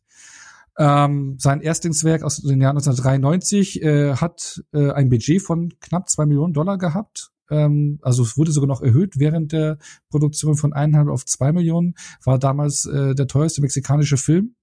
Ähm, damit auch das Budget nicht explodiert, hat Ron Perlman, der damals mitgespielt hat, äh, äh seine Gage kürzen lassen. Genau. Und also Ron Perlman spielt hier schon mit. Da fängt schon die Freundschaft zwischen den beiden an. Äh, ich glaube, gefühlt fast in jedem Film spielt Ron Perlman mit, bei jedem der Toro-Film. Ja. Äh, da war er auch schon dabei. Ähm, genau. Und um zu beweisen, dass er sein Konzept in Kronos auch umsetzen kann, hat er seine, einzige, äh, seine eigene Special Effect Firma gegründet, äh, namens äh, Necropia. Ähm, weil er hat ja auch jahrelang als Massenbildner gearbeitet und ähm, ja eben dann seine eigene Special Effect Firma gegründet und da wurde schon das Fundament gelegt, eben was wir ja auch schon gesagt haben, diese praktischen Effekte, dieses haptische, dieser Hang auch zu diesen tollen Masken, zu den Creature Designs. Das ist schon immer so seine Welt gewesen und da hat er schon drauf Wert drauf gelegt und das merkt man eben auch in Kronos. Also in Kronos geht's eben um einen ähm, Antiquitätenhändler, ähm, der ähm, ja ähm, mit seiner äh, er lebt mit seiner Frau zusammen und äh, seine Enkelin lebt bei ihnen. Und eines Tages entdeckt er in einer Statue so ein insektenartiges goldenes äh, ähm, Relikt, was er ähm, von dem was er dann öffnet und von dem er dann gestochen wird. Und dieses Relikt äh, lässt jemanden ähm, die Person dann eben unsterblich werden. Also er wird so eine Art im Laufe des Films, er wird, geht auch blutlos, er wird so eine Art Misch Mischwesen aus Vampir und Zombie, würde ich fast sagen, vor allem was dann auch mit ihm im Laufe der Geschichte passiert. Und deswegen auch das Thema Kronos, also das Zeitthema, dass man eben äh, unsterblich wird. Und dann gibt's halt einen anderen Industriellen, der durch ein Tagebuch äh, ähm, davon weiß und ähm, ja eben dieses Relikt haben möchte und Ron Perlman äh, ist da im Prinzip dann derjenige, der das für diesen Industriellen äh, holen soll, dieses Relikt und ähm, ähm, immer wieder den Antiquitätenhändler hier ähm, ja einen Besuch abstattet und da auch Auseinandersetzungen hat. Genau und ähm, ja, das ist schon sehr sehr stimmiger Film. Du merkst hier auch schon gerade so von der Kameraarbeit und auch von der äh, praktischen Effektarbeit äh, merkt man hier eindeutig seine Handschrift. Auch hier zeigt sich schon seine Vorliebe für monochromen Farbeinsatz. Ähm, Gerade dieses auffällige Bernsteingelb, was kommt hier zum Tragen, genau das gleiche wie in Devil's Backbone, Blade 2, Hellboy-Filme oder Pan's Labyrinth, merkt man ja eben diese Farbgebung schon, äh, kommt hier schon zum Tragen. Genau. Und äh, auf jeden Fall schon, finde ich, ein als Debütfilm sehr starker Film, der sehr atmosphärisch ist und auch von der Dynamik zwischen den Figuren lebt, der auch gut gespielt ist und ähm, auch ein bisschen märchenhaft ist, hat natürlich so ein bisschen Horror-Background, aber es wird ja im Prinzip in seinen Filmen nie richtig gruselig. Das ist eher immer so Märchen-Horror. Ne? Also es ist halt so ein bisschen schaurig, aber richtig gruselig wird's nie und hier eben auch. Und ähm, also den kann ich auf jeden Fall empfehlen, nicht nur um die äh, Filmografie von Del Toro zu komplettieren, äh, sondern den kann man sich durchaus anschauen und ich finde ihn auch stärker als Mimic zum Beispiel. Genau. Also mal gucken. Also er hat Ron Perlman. Er gewinnt äh, automatisch. Ja, genau. Und an den jungen Ron, äh, an den jungen Ron Perlman. Ne? Also im Jahr 1993, da war er noch ein paar Jährchen jünger. Genau. Da war sein Kopf noch nicht so groß wie mein ganzer Körper. Nee. Genau, ähm, genau. Und das waren sozusagen die ersten Werke. Und dann würde ich halt eben übergehen, Guillermo del Toro und der spanische Bürgerkrieg. Ne? Also ich habe ja vorhin gesagt, dass er immer so Projekte hatte, die ihn am Herzen lagen. Das war jetzt hier Kronos oder dann Auftrags, kommerzielle Auftragsarbeiten wie Mimik. Und äh, eben ummantelt, also von äh, Plate 2 war da ummantelt dann eben wieder von zwei persönlichen Projekten, die äh, sich mit dem spanischen Bürgerkrieg äh, beschäftigen. Einmal The Devil's Backbone aus dem Jahre 2001 ähm, der während des Spanischen Bürgerkriegs spielt. Und fünf Jahre später äh, kam dann Pans Labyrinth im Jahr 2006, der sich auch äh, mit dem Spanischen Bürgerkrieg beschäftigt, aber fünf Jahre nach dem Spanischen Bürgerkrieg und mit den Nachwehen arbeitet. Also die F Filme sind fünf Jahre auseinander, aber auch die Geschehnisse äh, im Rahmen des Spanischen Bürgerkriegs sind fünf Jahre auseinander. Und äh, was noch dazu kommt, ist auch während zwischen diesen fünf Jahren war ja 9-11 und das war so ein Punkt, der, wo Guillermo del Toro gesagt hat, das hat ihn auch äh, in seiner Sicht auf, auf das Thema Krieg maßgeblich beeinflusst und das hat er auch im Pans Labyrinth mit einfließen lassen, diese Erfahrungen. Und ähm, ich denke mal, Pans Labyrinth kennt, äh, kennt ihr alle, ähm, aber wie schaut es mit The Devil's Backbone aus? Hat den jemand gesehen? Das ist wie der Pate bei mir. Steht irgendwie seit äh, gucke ich auf die Uhr, 21 Jahren irgendwie im Regal und äh, ja, irgendwann gucke ich den, wirklich. Ich hab's, ich hab's fest vorgenommen. Ich guck den irgendwann, wirklich. Wäre jetzt eigentlich eine gute Gelegenheit gewesen, ne? Ja, wenn ich zu Hause gewesen wäre, stimmt, lieber. Stimmt, das ist ein verdammt Ab gutes Mittwoch, Argument. Mittwoch jetzt zurück. Dann, dann, dann habe ich wieder mein gewohntes Habitat. Okay. Kennt ihr Sophia? Nee, nee, ich, ich sag ja, ab Blade, äh, da definiert er auch viele der Sachen, die ich halt an ihm mag. Davor mit den Werken bin ich äh, tatsächlich nicht vertraut. Grob eingelesen, aber to be fair, auch wenn ich zu Devil's Backbone lese, es ist nichts, was wirklich so richtig meinen Interessennerv trifft, sag ich mal. Oder nicht, es weckt keinen der Punkte, warum ich Filme von ihm gucke, sagen wir es mal so. Okay. Sophia? Ja, und selbes, selbes, selbes äh, Genreproblem wie bei den vorigen. Ähm, bei allem später war es ja häufig eher so ein, so ein Seitenelement des Horror, außer Crimson Peak, aber da habe ich mich aus anderen Gründen dazu gezwungen. Und äh, Pans Labyrinth, klar, weil, weil, weil muss man gesehen haben. Ähm, aber Devil's Backbone ist dann so ein Ding, wo halt Kriegsthematik plus Horrorzeug zusammentrifft, was dann halt für mich so die Ultra-Red Flag ist, dass ich mir das nicht angucken sollte, wenn ich gerade Wert auf meine geistige Gesundheit lege. Okay, ja, aber dabei ist äh, im Prinzip Devil's Backbone ja ähnlich strukturiert wie Pan's Labyrinth. Also wie gesagt, ist hier auch der spanische Bürgerkrieg, die Grauen des Krieges, die thematisiert werden, aber gleichzeitig äh, hier auch ein, ein Kind in der Hauptrolle, was dann eben mit übersinnlichen äh, Themen zu tun hat. Deswegen, also Panzer ist ja eben, hat auch Horror-Elemente, auch Krieg, ne? Ähm, also ich würde auch fast Devil's Deck backbauen zu sagen, könnte man fast, ja, ich weiß nicht, ob das jetzt schon gemein ist, aber als Fingerübung für Panzer sehen, weil die beiden Filme sind wirklich sehr recht ähnlich weil eben in The Devil's Backbone geht es um einen Jungen, der äh, während des spanischen Bürgerkriegs in ein Waisenhaus kommt und ja, dort äh, zieht ein Geist umher und da geht es halt darum, so die Hintergründe herauszufinden und dieses Auftreten von dem Geist. Und richtig gruselig wird auch der nicht. Also der ist auch sehr ruhig erzählt, aber sehr atmosphärisch, sehr stimmungsvoll, sehr tolle Bilder. Außer die Computereffekte sind nicht so gut gealtert hier, ne? das merkt man da schon. Ähm, aber ansonsten auch ein sehr, sehr stimmiger Film, den man durchaus gucken kann. Und wenn man Pan's Labyrinth was abgewinnen kann, kann man da auch durchaus reinlohnen, würde ich mal sagen. Aber dann jetzt noch mal kurz, wenn der alle Pan's Labyrinth äh, kennt, dann würde ich nur äh, mal fragen, ähm, ist, wird Pan's Labyrinth hat ja einen meisterhaften Ruf. Ne? Also wir kennen das ja auch, wir haben es ja schon öfters in unserem Podcast auch äh, thematisiert, so dieses Thema, so so die Erwartungshaltung von gehypten Filmen, hochgejubelten Filmen. Wird der Film diesen Jubel gerecht? Habt ihr es damals auch so wahrgenommen oder eher nicht? Gerne auch kürzer halten und nicht so krass ausformuliert, weil wir wollen ja jetzt nicht hier bei Pan's Labyrinth in die Tiefe gehen. Heute darf nur Onno reden. Was? Alle anderen bitte kurz halten. Nein, weil wir, ich wollte nur sagen, wir haben doch viele Themen. Ne? Also ich wollte jetzt keinen 10 Minuten Monolog äh, von jedem hier äh, zu Panzer Also, das mal nicht. Willkommen bei drei Ja, ich finde, auch, wenn wir eine Viertelstunde über Mimik und David's Backbone reden, können wir eigentlich Panzerberin in zwei Minuten abhaken. Das kennen wir, war gut. Aber können wir über Hellboy reden. Hey, komm, so lange waren wir da jetzt auch nicht unterwegs. Ah, das Lustige ist, ich habe ja die Timestamps neben dran, ne? ah, komm, René. Äh, wenn, wenn du hier gerade schon Schüsse verteilst, dann kann man ja Äh, auch. Ja, kannst, ich- kannst ich gerne mag- 15 Minuten, 15 Minuten Monolog machen, wie bei Dark Knight damals. Nee, also wenn ich einen langen Monolog halte, dann zu Hellboy und Pacific Rim, aber nicht zu Panzer Labyrinth. Ähm, aber ich mag den Film sehr gerne, einfach aus Grund meiner eigenen Präferenz ist er halt nicht in meiner Del Toro Top 3. Wenn man es jetzt aber komplett nüchtern betrachten sollte, dann gehört er da natürlich rein, aber ähm, ich bevorzuge andere Werke. Aber es gibt eigentlich nichts, was man Pan's Labyrinth vorwerfen kann. Der Film ist fantastisch, ist, er ist schaurig, er ist düster, er ist sehr mystisch, er ist sehr märchenhaft, er ist dabei aber auch sehr, sehr erwachsen und brutal. Und er ist halt die, ja, äh, abgefuckte Version von Alice im Wunderland, sage ich mal. Ähm, und macht aber halt alles, was er macht, sehr gut. Also sei es das Creature-Design, wenn man eben äh, ne, da diesen Efeu sieht, oder wie heißt der, der, der V, Der V. ja, der V, genau.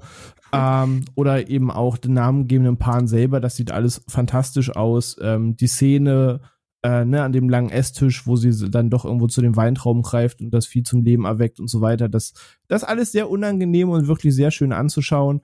Und plus der Film ist halt vollgepackt mit Metaphern und Symbolik und so weiter, ne, wo es dann um die kindliche Unschuld geht, wo es um den Faschismus geht, wo es immer wieder Metaphern zu dem Krieg selber ist, ähm, wie aber auch halt Alice im Wunderland voll mit Metaphern steckt, aber es ist halt alles noch düster, noch grittier, aber ähm, Anna hat das von dem Einspieler ganz schön gesagt, auch ich habe einen großen Fable für Tim Burton und wie Tim Burton Welten malt und dieses, dieses schaurige, mystische dahinter und das ist halt so so eine Tim Burton Welt plus zwei, sage ich mal, in, in Pan's Labyrinth. Aber es ist auf der Gegenseite halt auch nicht der Film, wo ich sage, oh ja, doch heute mal wieder einlegen und den nebenher gucken. Und er hat viele Filme, wo ich Was? genau das Warum? habe, die ich immer mal nebenher laufen lassen kann.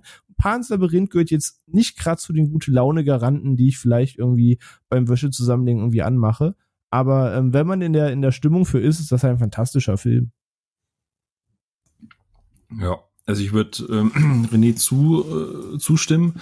Ähm, für mich tatsächlich äh, sein besser, also in meiner Del Toro-Liste ist er auf Platz eins, ähm, aber einfach, weil ich, äh, ja, ich sag mal, für, von der handwerklichen Komponente dem Ganzen noch mal ein bisschen mehr zurechne.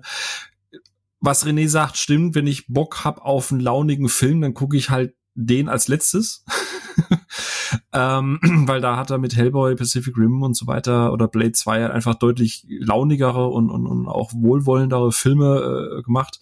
Aber ich weiß doch genau, ähm, Pan's Labyrinth, dass ich den zum ersten Mal gesehen habe und es ist, wie gesagt, das erste Mal so bewusst auch mit ihm auseinandergesetzt und keinerlei Ahnung also von diesem Bürgerkrieg mit diesen ganzen Metaphern-Geschichten. Ich meine, als er rauskam, gut, da war ich dann jetzt auch schon 19, aber das hatten wir ja schon mal gesprochen gehabt, ich glaube in ein paar Episoden vorher, äh, wo dann erstmal das so richtig losging, dass du anfängst, dich mit Filmen auseinanderzusetzen, mit der Machart, wofür stehen die Metaphern, blablabla.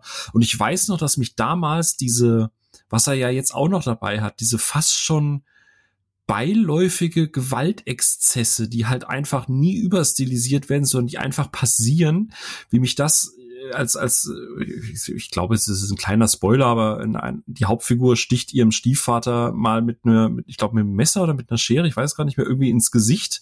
Und das war so unaufgeregt und gleichzeitig so brutal, dass ich irgendwie dachte so, what the fuck, was passiert da denn gerade? Ja, oder Also die Flaschenszene am Anfang, oder? War das auch eine Flasche, die ins Auge gejagt wird? Ja, also generell hat der Film ja eine, zwischen diesem ganzen fantastischen, das ist ja, du hast es vorhin schön gesagt, René, dieses dieses Dark Fairy Ding so und äh, ja, man kannte natürlich die Burton Dinge, aber Burton war selbst in seinen dunklen Zeiten noch irgendwie immer so leichter, lockerer. Irgendwie Mhm. immer, ich hatte immer so das Gefühl, dieses. Augenzwinkern. und Das, ja, genau, verspielter. Das ist das Wort, was mir gerade nicht eingefallen ist. Aber äh, äh, Was- gerade Was im Englischen immer unter Whimsy laufen würde. Das Ja, ja, ist immer, ich hasse diese Übersetzungsgeschichten. ich wollte es jetzt halt nicht nennen, aber und, und Pan's Labyrinth war, hat mich damals halt in dem Punkt sehr nachhaltig mitgenommen, auch einfach, weil so dieses, du, der erwartest halt so ein Märchen, du hast so einen Titel, so Pan's Labyrinth und du siehst dieses Cover und denkst dir so cool, es ist halt irgendwie so ein Märchen, ne? Und natürlich hat man dann irgendwie auch mal Nightmare, ähm, äh, Nightmare for Christmas und so weiter gesehen.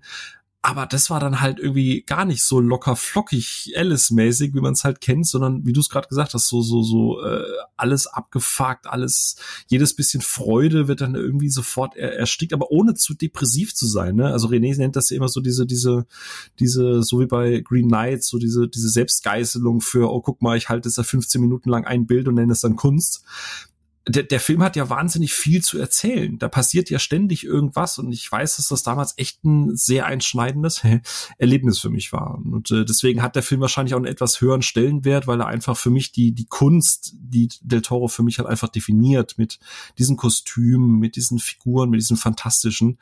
Ähm, das, das hat mich damals halt einfach sehr, sehr, sehr ja, beeindruckt und halt auch geprägt, was so meine Erwartungshaltung an ihn angeht und weshalb ich ihn halt überhaupt so auf den Podest oder auf dieses Podest hebe, wo ich ihn halt habe. Aber das ist vielleicht auch zur einen Sortierung, warum Pan's Labyrinth bei mir auf der Eins ist, einfach aufgrund dieser Erfahrung, wie nachhaltig er mich halt für sein Schaffen geprägt hat. Mhm. ja, was die anderen sagen. ähm, ich finde den definitiv nicht überbewertet. Ich finde, er hat seinen Status durchaus zu Recht inne. Ähm, ich, es, ist, es ist kein fehlerloser Film für mich, aber was ich an dem ähm, immer wieder äh, schön finde, ist, dass der zwar ja diese, diese absolut undankbare Düsternis mitbringt, aber trotzdem nie hoffnungslos wirkt. Ähm, was für mich immer ein ganz großes Problem ist, wenn sich Filme so in ihrer Düsternis wälzen und so darin suhlen, dass alles aussichtslos ist. Und das ist was, wo ich dann irgendwann absolut die Motivation verliere, zuzugucken, weil wenn eh alles sinnlos und eklig und alle Menschen sind schlecht und alles ist nur aussichtslos ist, ja, warum sollte ich dann noch weiter dranbleiben? Dann weiß ich ja eh, es ändert sich nichts und dann kann ich auch wieder gehen. Bist du noch auf, bist du auf Twitter? Äh, ich bin extrem wenig auf Twitter. Für alle, für, für die fünf Leute, die mir folgen, die werden das festgestellt haben. Ich bin ganz, ganz wenig aus Twitter, aus, aus genau diesem Grund. ähm, aber ich finde, ich finde, Pans Labyrinth verliert das halt eben ähm, nicht. Also der, der, dieser, dieser kleine Lichtblick, dieser kleine Hoffnungsschimmer bleibt halt trotzdem immer irgendwie bestehen. Ähm, und ich mag die Arbeit mit, mit ähm, mythologischen Figuren, die da drin stecken, mit Märchen, auch Mechaniken, weil Märchen ja eigentlich immer sehr abgesteckte, klare Regeln haben und die, derer bedient er sich aber halt auf sehr kreative Art und Weise. Auch wenn ich dieses Mädel jedes Mal sowas von an die Wand brüllen will, wenn sie trotzdem was ist. Das ist immer so Kind, Ja, Priorität. aber die hat ja nichts zu essen, es ist Krieg und die ist hungrig und so. Und das ist ein Kind. Das ist naiv, Ich- das ist die Hoffnung. ich weiß, aber Kinder sind auch nicht dumm. also, ah, pff, äh, Ich weiß- ich weiß nicht, das, ich- das, hat, das hat ja nichts mit dumm zu tun, aber Kinder sind nicht immer vernünftig. Das, das stimmt, das weiß ich. Aber ich, ja. Aber ich habe ich, ich hab manchmal das Gefühl, Kinder sind auch deutlich bereiter, sich auf ähm, vorge also gerade in, in, in so fantastischen Kontexten vorgegebene Regeln einzulassen, weil sie so fantastisch sind und weil es für sie dann dementsprechend deutlich logischer ist als vielleicht für Erwachsene. Äh, dementsprechend, ja, ich weiß nicht, das ist vielleicht ein persönliches Ding, aber Aber stell dir mal vor, diese, dieser, dieser Kinderfresser da hätte sich nicht bewegt. Dann hättest du jetzt da gesessen und gesagt, wie cool wäre das gewesen, hätte man den mal animiert gesehen. Hätte sie doch nur eine Traube gegessen. Und Ich du weiß, weißt genau, dass du mein- das jetzt sagen würdest. Logisch, logisch hätte mich das dann geärgert und logisch muss man ihn in Aktion sehen und logisch muss man die Spannung schaffen. Andererseits, gerade wenn dieses Wesen da sitzt, würde ich erst recht die Regeln befolgen, because habt ihr das Ding mal gesehen? Ich würde da überhaupt nichts riskieren, wenn das Ja. daneben sitzt. Das wirst du nicht machen. Du darfst nicht immer davon ausgehen, was du machen würdest und das übertragen auf Ich die Figur im weiß. Film. Ich Aber weiß ich Ich weiß, weiß, das also- verpöbeln. Ja, aber ich weiß, was du meinst. Ja. Direkt Ordnungsschelle geben, wenn es auf mich zukommt. Ja. Was zu Auge, Junge. Okay, nächster Film. genau, aber es ist ja der Pale Man, genau, da können wir noch sagen, der IPA Man. Ja.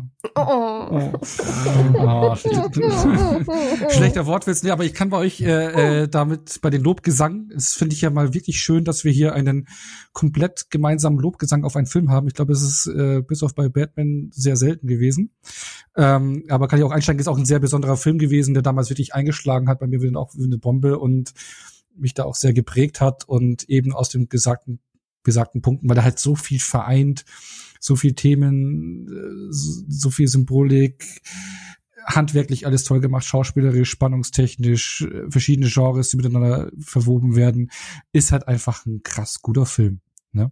Kann man so sagen. Wer ihn noch nicht kennen sollte, äh, Blick lohnt sich. Aber äh, danach sollte man vielleicht irgendwas für schauen, für um die Stimmung wieder ähm, etwas hoch zu pushen. Vielleicht ein Pacific Rim oder sowas. Weil da würde ich jetzt mal nämlich dann als nächstes hinkommen. Ich würde sagen, Guillermo del Toro in Hollywood Part One. Ich würde jetzt erstmal so seine ersten äh, Auftritte in, rein in Hollywood, weil er ist ja dann komplett in Hollywood gelandet, ähm, mit Filmen eben wie besagten Blade 2. Also er hat dann erstmal so Comic-Verfilmungen gemacht wie Blade 2, dann die beiden Hellboy-Filme oder dann eben auch sein Kaiju vs. Super-Roboter-Film Pacific Rim. So die, würde ich sagen, die, die man eher weggucken kann, habt ihr gerade schon gesagt, ne? Äh, wie taugen, Oh ja. Ne, das ist mal so Die die guten Runde Filme. gefragt. Die guten Filme, ne? So sie die stumpfen Filme, ne? genau. Ähm, ja, was was mögt ihr an diesen Filmen, an seinen Unterhaltungspart-Block, würde ich jetzt mal sagen? Ich bin ja, ich bin ja äh, als, als äh, Projektmanager jemand, der andere gerne arbeiten lässt. Und ich glaube, das ist jetzt der Part, wo ich sage, René, einfach mal feuerfrei. Und ich werde Mhm. am Ende wahrscheinlich einfach sagen, alles, was René sagt. Ja. Okay. Ähm, also Time, für, time, time, Zeit für deinen Monolog. Okay, ich fasse mich kurz, aber du teilst es ja gerade so schön ein in so ein bisschen alles jetzt von Blade bis Pacific Rim und alles, was ist nach Pacific Rim äh, passiert an Filmen. Ähm, und kann halt schon mal vorwegnehmen, dass ich das, was bis Pacific Rim passiert ist, bedeutend, bedeutend lieber mag als das, was danach passiert ist. Ähm, weil das vereint für mich eigentlich die Schauwerte, warum ich seine Filme gucke. Also ich habe auch letztes Jahr noch mal die beiden Blade-Filme geguckt und speziell im zweiten Teil geht's ja, was das ganze Creature-Design abgeht, mit den Reapern noch mal ein bisschen Next-Level-Scheiß ab, sage ich mal. Und alles wird noch mal auf 12 gedreht, was eh schon over the top war. Und ähm, mit dem heutigen Wissen, dass er halt auch sehr auf das Thema Creature-Design Wert legt, dass er auf dieses, dieses dieses Fantasy fantastisch sehr viel Wert legt und man dann darauf achtet, dann kriegt man halt so ein paar Sachen mehr mit. Und zum Beispiel das Creature Design der Reaper in Blade 2 ist halt einfach fantastisch. Ähm, aber mehr muss man auch zu Blade 2 nicht sagen. Ist einfach ein geiler Film, aber es ist halt Style over Substance. Du guckst den, weil es ja geil auf die Fresse gibt und weil es ja geile Kampfszenen gibt. Ähm, aber die Quintessenz für mich fast, was für mich sein Schaffen vereint, ist der zweite Hellboy-Teil. So, der erste Hellboy ist nett und den musste es geben, um irgendwie die Figur einzuführen. Und ich mag es auch, dass der mit so, so Lovecraft-Vibes spielt und so ein bisschen was aus diesem Mythos einbaut. Und sowas hier wie, oh, fuck, hier dieser Speer, womit man Jesus angepiekst hat und so. Mit all so einen Gimmicks äh, spielt er im ersten Hellboy und baut all diese Relikte äh, in sein. ich habe gerade Lazarus-Speer heißt er, oder? War mir- Ja, Also so dieser Speer, wo Jesus so ein bisschen angepiekst wurde. Hast du zur natürlich, weißt du, Osterfolge? Woo. Ja, ich, ich war mir nicht mehr gut. sicher, ob Lazarus Speer der der richtige Name war, aber halt der, womit man ihm der, der Geschichte nach in die, in die Seite Ja, der. Zahnstocher da. Genau. Ähm, also der spielt halt mit so ganz viel dieser Gimmicks und du hast ja ganz viel dieser Relikten in diesem Film und Hellboy ist prinzipiell super spaßiger Film, aber er kackt für mich halt krass ab, wenn es dann um Hellboy 2 geht, der in meinen Augen sein zweitbester Film ist oder ist zumindest mein zweitliebster Film von Del Toro, weil Hellboy 2 vereint alles, warum ich mich eigentlich auf Projekte von ihm freue, weil ähm, Hellboy als einerseits sehr geeky nerdy, da es nun mal eine Comic-Umsetzung ist und ist auch, sage ich mal, recht lockerer Film, aber er mischt es trotzdem mit Horrorelement ist viel, viel zu tief gegriffen, aber auf Kinderbasis betrachtet hat dieser Film auch Horrorelemente. Ähm, und vereint halt so ein paar Genres in sich und ist jetzt nicht stumpf das CGI-Action-Feuerwerk, sondern er nimmt sich auch Zeit für Momente, wo er so ein bisschen in andere Richtungen ähm, schießt. Und das ganze Creature-Design und das ganze Weltdesign und wie er Welten baut, das kommt für mich halt in diesem Film super zusammen. Also ich weiß nicht, ob ihr den alle gesehen habt, aber zum Beispiel es gibt diesen Trollmarkt in New York, wo so sieben Minuten du nur so eine Sequenz hast, wo du so einen Trollmarkt siehst, wie ähm, dort das Leben stattfindet, wie da die Händler aussehen, wie man sich quasi Mhm. so, so, so eine Handelsstadt aus dieser Trollrasse äh, unter der Brooklyn Bridge vorstellen kann. Ähm, also genau das macht er später in Trolljäger quasi ein bisschen weitergeführt, aber diese Idee dieses Trollmarkts, wenn man sich jetzt nochmal Hellboy 2 anguckt, kommt sehr, sehr, sehr nah an das ran, was er später in seiner Animationsserie gemacht hat. Ähm, du hast Generell, Entschuldigung, kurz ein Einwurf mit dieser Weiterverwendung, sorry. Nee. ja, Ähm, auch die, die Reaper aus Blade 2, können wir ja nachher vielleicht ganz kurz anschneiden, äh, hat ja auch eine Serie mitproduziert und ein Buch geschrieben zu The Strain und da Mhm. taucht dieses Design ja auch wieder auf. Ne? Also äh, ich weiß nicht, ob du die Serie gesehen hast, aber das ist halt, das Design ist halt viel zu geil, um es nur in diesem einen Film festzumachen. Also es ist halt auch in dieser Serie weiterhin sensationell geil. das stimmt. Ich habe sie nur episodenweise gesehen. Also ich habe sie nicht komplett gesehen, aber ich kenne zumindest vereinzelte Episoden und stimme ich dir vollkommen zu. Ähm, aber genau das fasst er halt in Hellboy auf. Dann hast du aber in dieser Ruine von Beth Morra ist dieser Todesengel mit äh, diesem verschleierten Gesicht und du hast bei dem Elfenkönig ein sehr mystisches Design. Also er fasst ganz viele Sachen auf, die auch in diese, diese creepy Fairy Tale Richtung gehen, sage ich mal, dass das schon Märchenfiguren sind und das auch sehr, sehr klar. Ähm, und das teilweise auch wirklich recht düster für das, was es nun mal ist, also eine Comic-Verfilmung am Ende des Tages. Ähm, aber er schafft es halt sehr gut, so Märchen, Horror und Superheldenfilm zu mischen und baut dabei eine Welt auf, von der ich halt sofort mehr wissen will. Und das halt gepaart mit Figuren, die mir recht sympathisch sind. Also, ich meine, die Szene, wo Hellboy und Abe Can't Smile Without You von Barry Manilow hören, weil sie beide Liebeskummer haben und sich dazu besaufen, das ist ganz großes Kino. Das ist jedes Mal wieder lustig und ich werde da nie nicht lachen bei der Szene.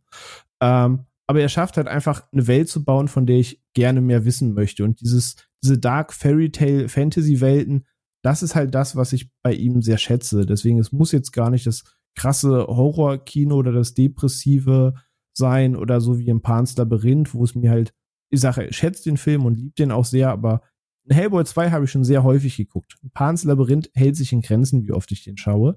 Ähm, und genau diesen, dieses Worldbuilding von ihm liebe ich halt total. Und Pacific Rim, ey, come on, was soll man sagen? Das ist einfach wahr gewordener Kindheitstraum.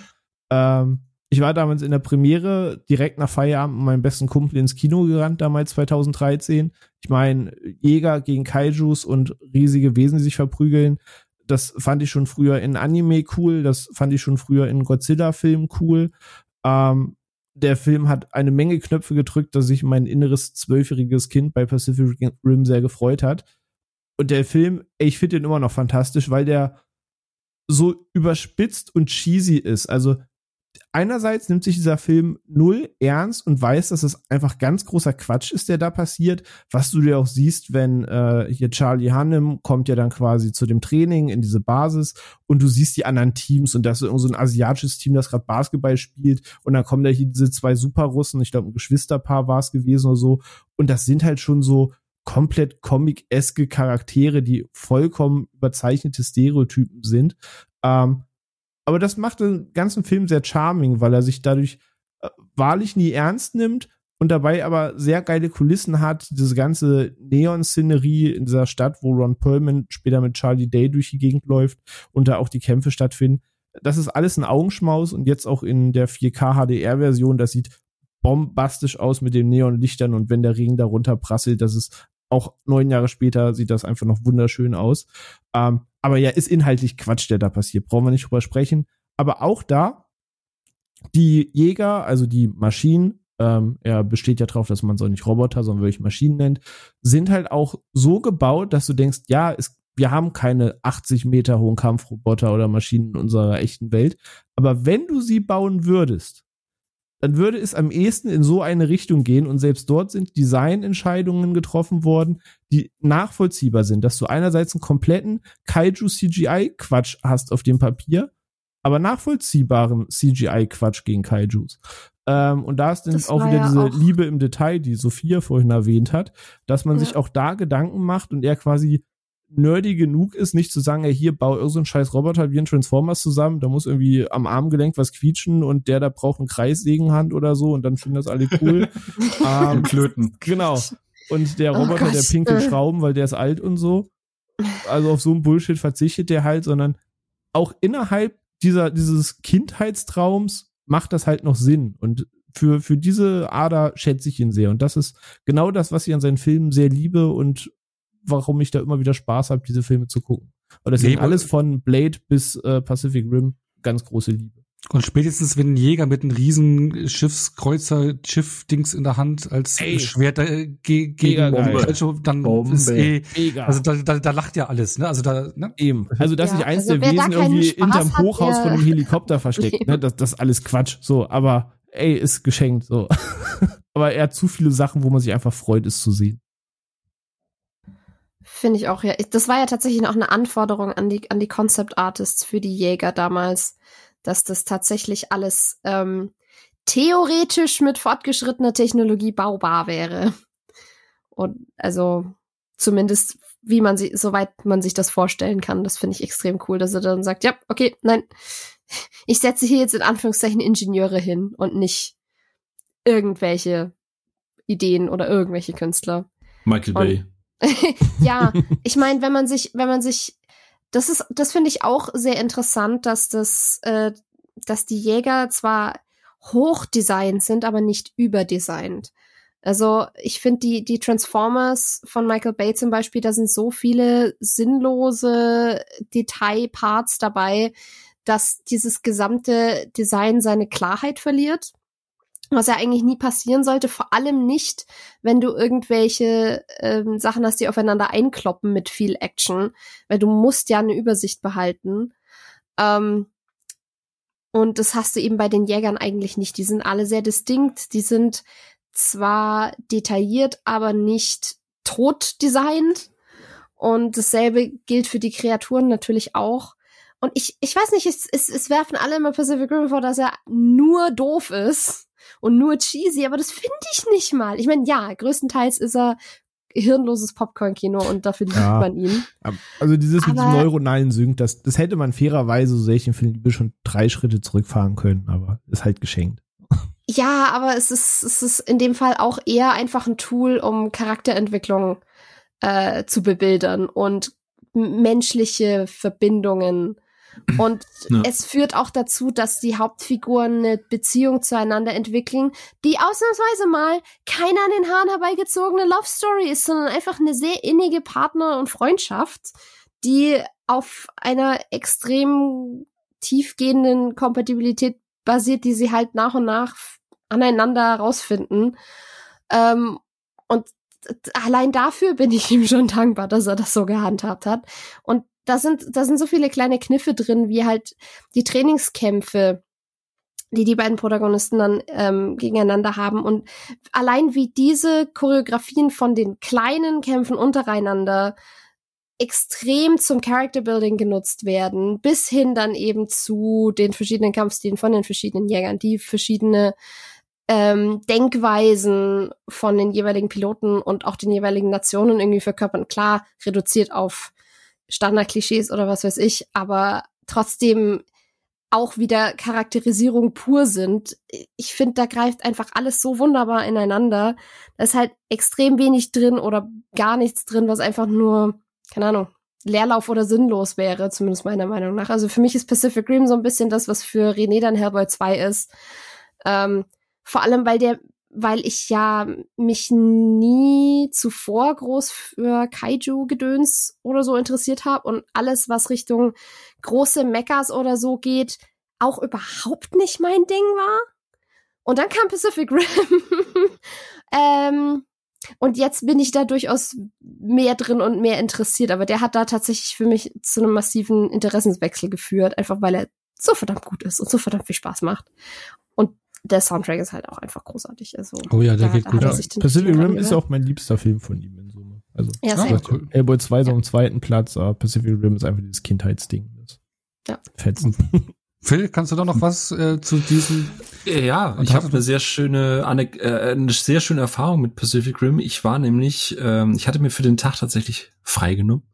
Äh, das war donnerstags, der Tag, wo er angelaufen ist. Die hatten tatsächlich eine ähm, Nachmittagsvorstellung um 15 Uhr, irgendwie sowas, äh, hier in München am Cinemax und war mit meiner damaligen Partnerin drin und wir waren im größten Saal die einzigen Personen. Wir saßen Mitte, Mitte und hatten den kompletten Saal für uns und haben Pacific Rim geguckt und ah, selten, dass ich mich von Bass so hart ins, äh, in den Sessel gefickt gefühlt habe. Ach so, ihr habt, ihr habt, ihr habt den leeren Saal äh, genutzt, um zu fummeln oder was? Was? Na, Alter, hast du mal auf die Leinwand geguckt? Wer da ans Fummeln denkt, ist im falschen Film. nee, aber äh, also es war schon eine geile Erfahrung. Also den Film im, im großen, also ich meine, du kennst das Cinemax, ich meine, selbst der große Saal ist ja jetzt äh, auch noch ein bisschen Pipi-Kaka im Gegensatz zu Malteser, aber war halt trotzdem ziemlich geil, weil es äh, hat, hat, hat Eindruck hinterlassen. Und ähm, Kim leider mag den Film nicht so sehr. Ich habe ihr den nämlich mal voller Euphorie gezeigt und sie meint dann irgendwann so, geht das jetzt noch lange so? ähm, aber alles, was, was, was gerade gesagt wurde, was, was halt, oder was das Gute ist bei Blade 2, bei Hellboy und jetzt auch bei Pacific Rim, es gab ja immer danach noch Filme, ähm, die quasi die Idee oder die Figuren aufgegriffen haben und man hat immer genau oder eigentlich hat es Guillermo del Toro richtig in die Hände gespielt, dass man danach gesehen hat, was passiert, wenn man ihm seine Figuren wegnimmt. Weil über Blade 3 müssen wir, glaube ich, nicht viel reden.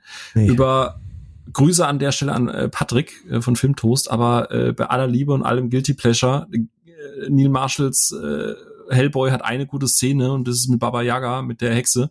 Und der Rest ist halt dieses, exakt dieses seelenlose CGI, Kladderadatsch, Kackscheiß-Film mit Mila Jovovich, ähm, der halt genau alles das fehlen lässt, was der René gerade so schön aufgezählt hat, warum Hellboy halt wirklich tolle Filme sind, weil diese Welt greifbar ist, weil er sich Figuren, weil die Figuren sich real anfühlen. Und äh, Pacific Rim Uprising ist eine so so beschissene Fortsetzung. Ähm, ich meine, er war zwar noch am Producen dabei, aber seine eigentliche Idee wurde so gut wie gar nicht verwendet. Und du hast halt gemerkt, dass da ein Studio war, wo dann gesagt hat, okay, weißt du was, wir müssen jetzt ganz oft so Transformers-mäßig die Namen von diesen, von diesen äh, Mechas irgendwie in, in die, äh, in die Kamera rülpsen, dass jeder zu Hause sofort die Dinge auch kauft, weil wir dann Franchise machen wollen und äh, dass du dann halt äh, die Marco Mori, äh, die ich ja super spannend fand im ersten Teil, dass du die halt so so komplett runterdampfst und dafür irgendwelche 0815 Young Adult, also bei allem Respekt für die Darsteller und so. Ich fand den halt einfach scheiße und es ist halt es zeigt mir aber auch immer wieder was, was Del Toro halt eben kann, nämlich diese Welten ausarbeiten. Das ist, was der Ono ja ganz am Anfang gesagt hat, dass alle seine Figuren irgendwie immer so eine Biografie hinten dran haben. Und deswegen, gerade im ersten Teil, du hast es vorhin gesagt, René, hier mit Ron Perlman, mit diesem Schwarzmarkt und so, das wird nur angerissen. Aber es ist trotzdem, es fühlt sich an, als würde das in dieser Welt existieren, als wäre es da einfach, als wäre es ein, ein ganz normales Geschäftsmodell. Das Mhm. ist, es wird nur so am Rande erwähnt, aber das fühlt sich ausgearbeitet an. Ron Perlman mit seinem Syndikat hinten dran, dass das Zeug dann irgendwie als Aphrodisiak kommt. Ne, ne, ne. Also solche kleinen Details, wofür du eigentlich ganze Filme drumrum bauen könntest und es existiert einfach.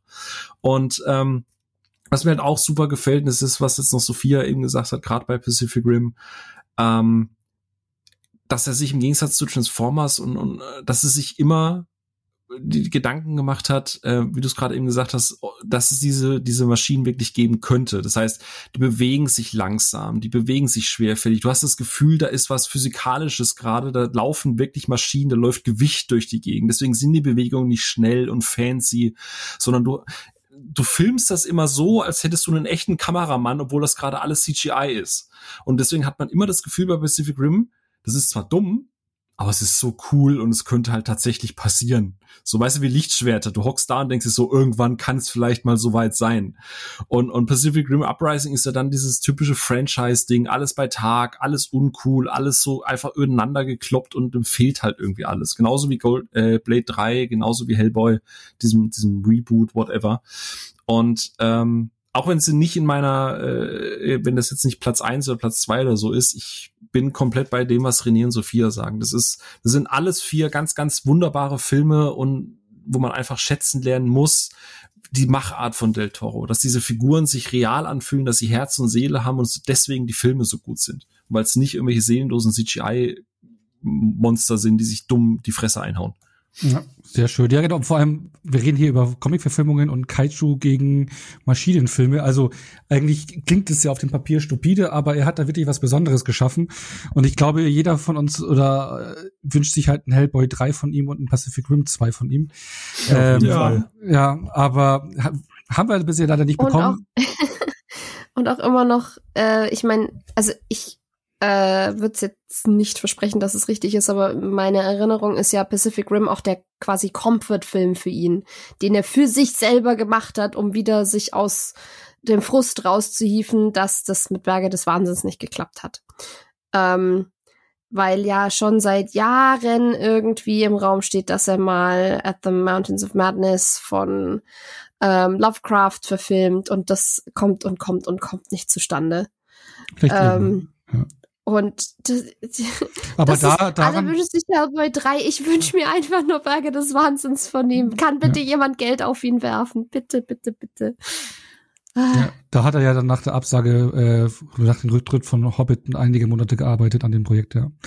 Ja. Aber das ist ja dann daran gescheitert, weil äh, Universal Pictures äh, das Projekt einer PG-13 verpassen wollte und das wollte er nicht und deswegen ist es ja erstmal auf Eis gelegt worden. ja, Aber, denn das erste, woran man denkt, wenn man Lovecraft hört, ist Ja, ja. PG-13. Mhm. Mhm. Das passt so gut zusammen. aber, aber das war aber eine gute Überleitung, beziehungsweise, äh, weil ich würde jetzt hier erstmal einen kleinen Ausbruch aus seiner Regiearbeit äh, in Hollywood machen und mal ganz kurz noch woanders zu gucken, weil wenn man so guckt in den vielen Jahren, in denen er jetzt unterwegs ist als Filmemacher, ja, es sind schon einige Filme rumgekommen, aber Guillermo del Toro ist ja wirklich ein Tausendsasser, der überall seine Hände drin hat, verschiedenste Projekte an verschiedensten Medien äh, durchgejagt hat und äh, einfach umtriebiger Mensch ist, der schon Workaholic ist.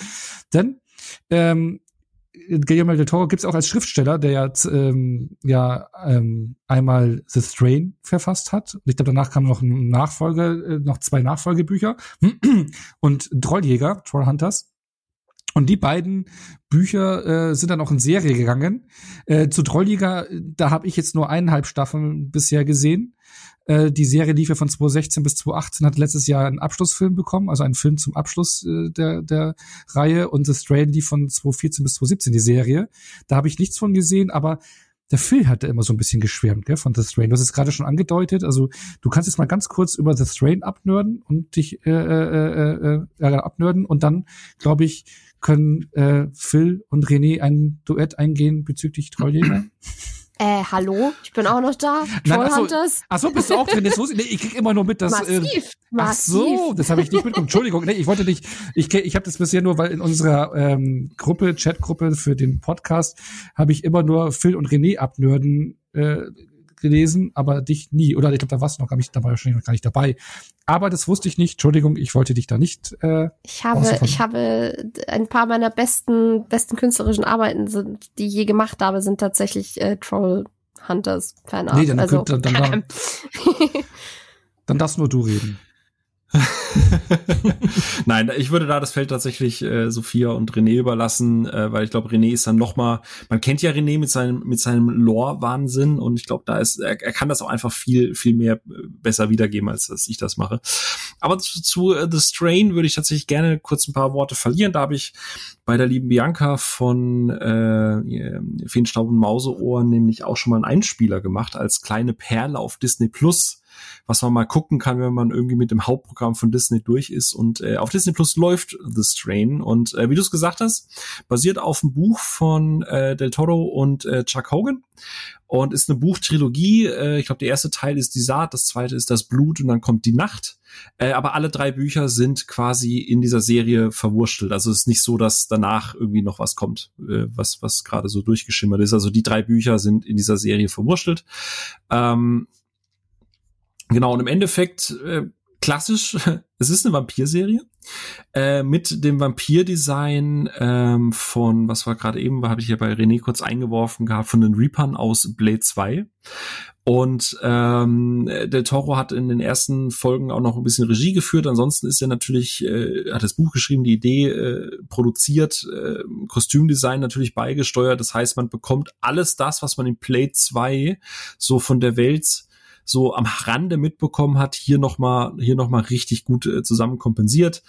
Ähm, Corey Stoll ist mit dabei, den man ja aus Ant-Man kennt. Äh, Richard Sammel spielt den, den Thomas Eichhorst, der also natürlich, natürlich, wie in fast jedem Terrorfilm gibt's irgendeinen faschistoiden Nazi, der äh, äh, mit, äh, der seine Finger mit im Spiel hat. Jonathan Hyde ist mit dabei, ähm, äh, der auch äh, mit mit Richard Sammel irgendwie zusammen am Arbeiten ist. Ähm, hier der ah, wie heißt er? Äh, David äh, Bradley ist mit dabei hier ähm, ähm, von von Harry Potter und Game of Thrones. Also es ist ein sehr namhafter Cast, der da zusammen ist und im Endeffekt geht es halt einfach grob gesagt darum, dass ein Virus ausbricht in New York, wenn ich mich äh, nicht, ja doch genau in New York und der verwandelt Menschen in äh, Vampire, ähm, und äh, in dem Fall ist es allerdings kein klassisches Virus, sondern es sind wie so, so Eiweißwürmer, die sich, äh, deswegen ist das erste, das Poster für die erste Staffel dieser, dieses Auge, wo dieser Wurm rausguckt.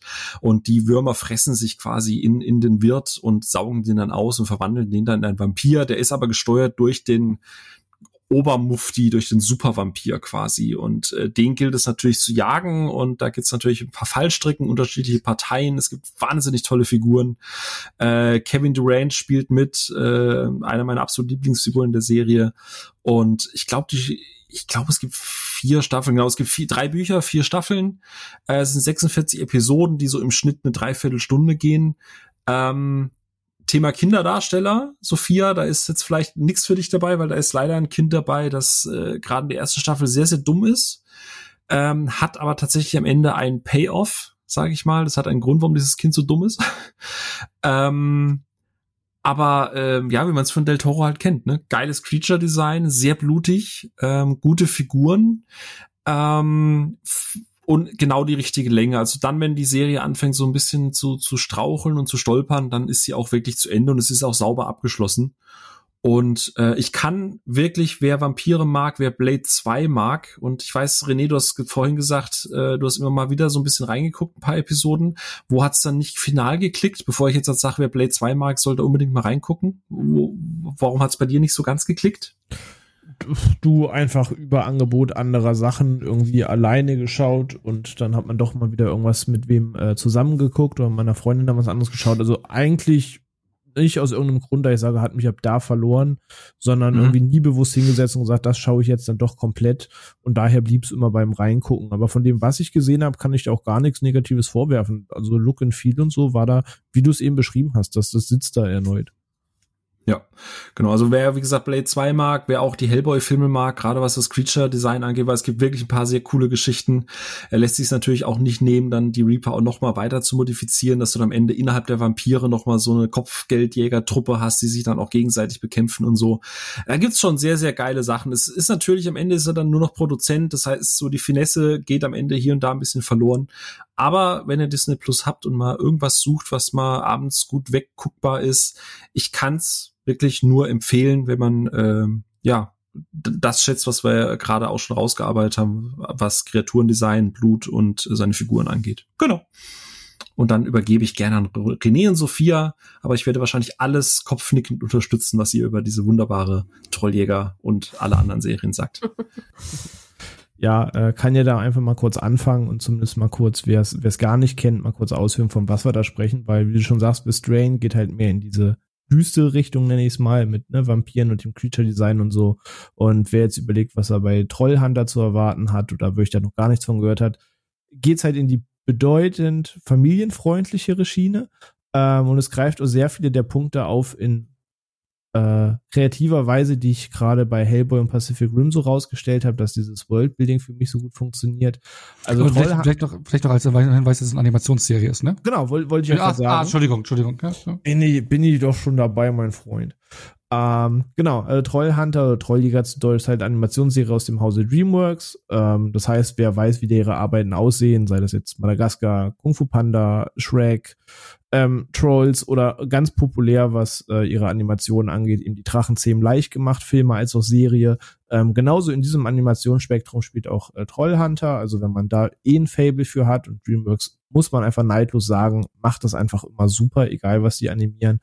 Ähm, hat halt auch eine gute Zeit. Also im Kern geht's halt um eine relativ simple Geschichte, die sich dann logischerweise immer und immer weiter aufschachtelt. Aber im Kern geht es halt um Folgendes. Du hast einen 15-jährigen Teenager namens Jim, der und sein bester äh, Freund Toby sind einfach nur ganz normale Schüler und sind auch so, so, ein bisschen die Nerds und nicht gerade die Frauenhelden, sage ich mal vorsichtig.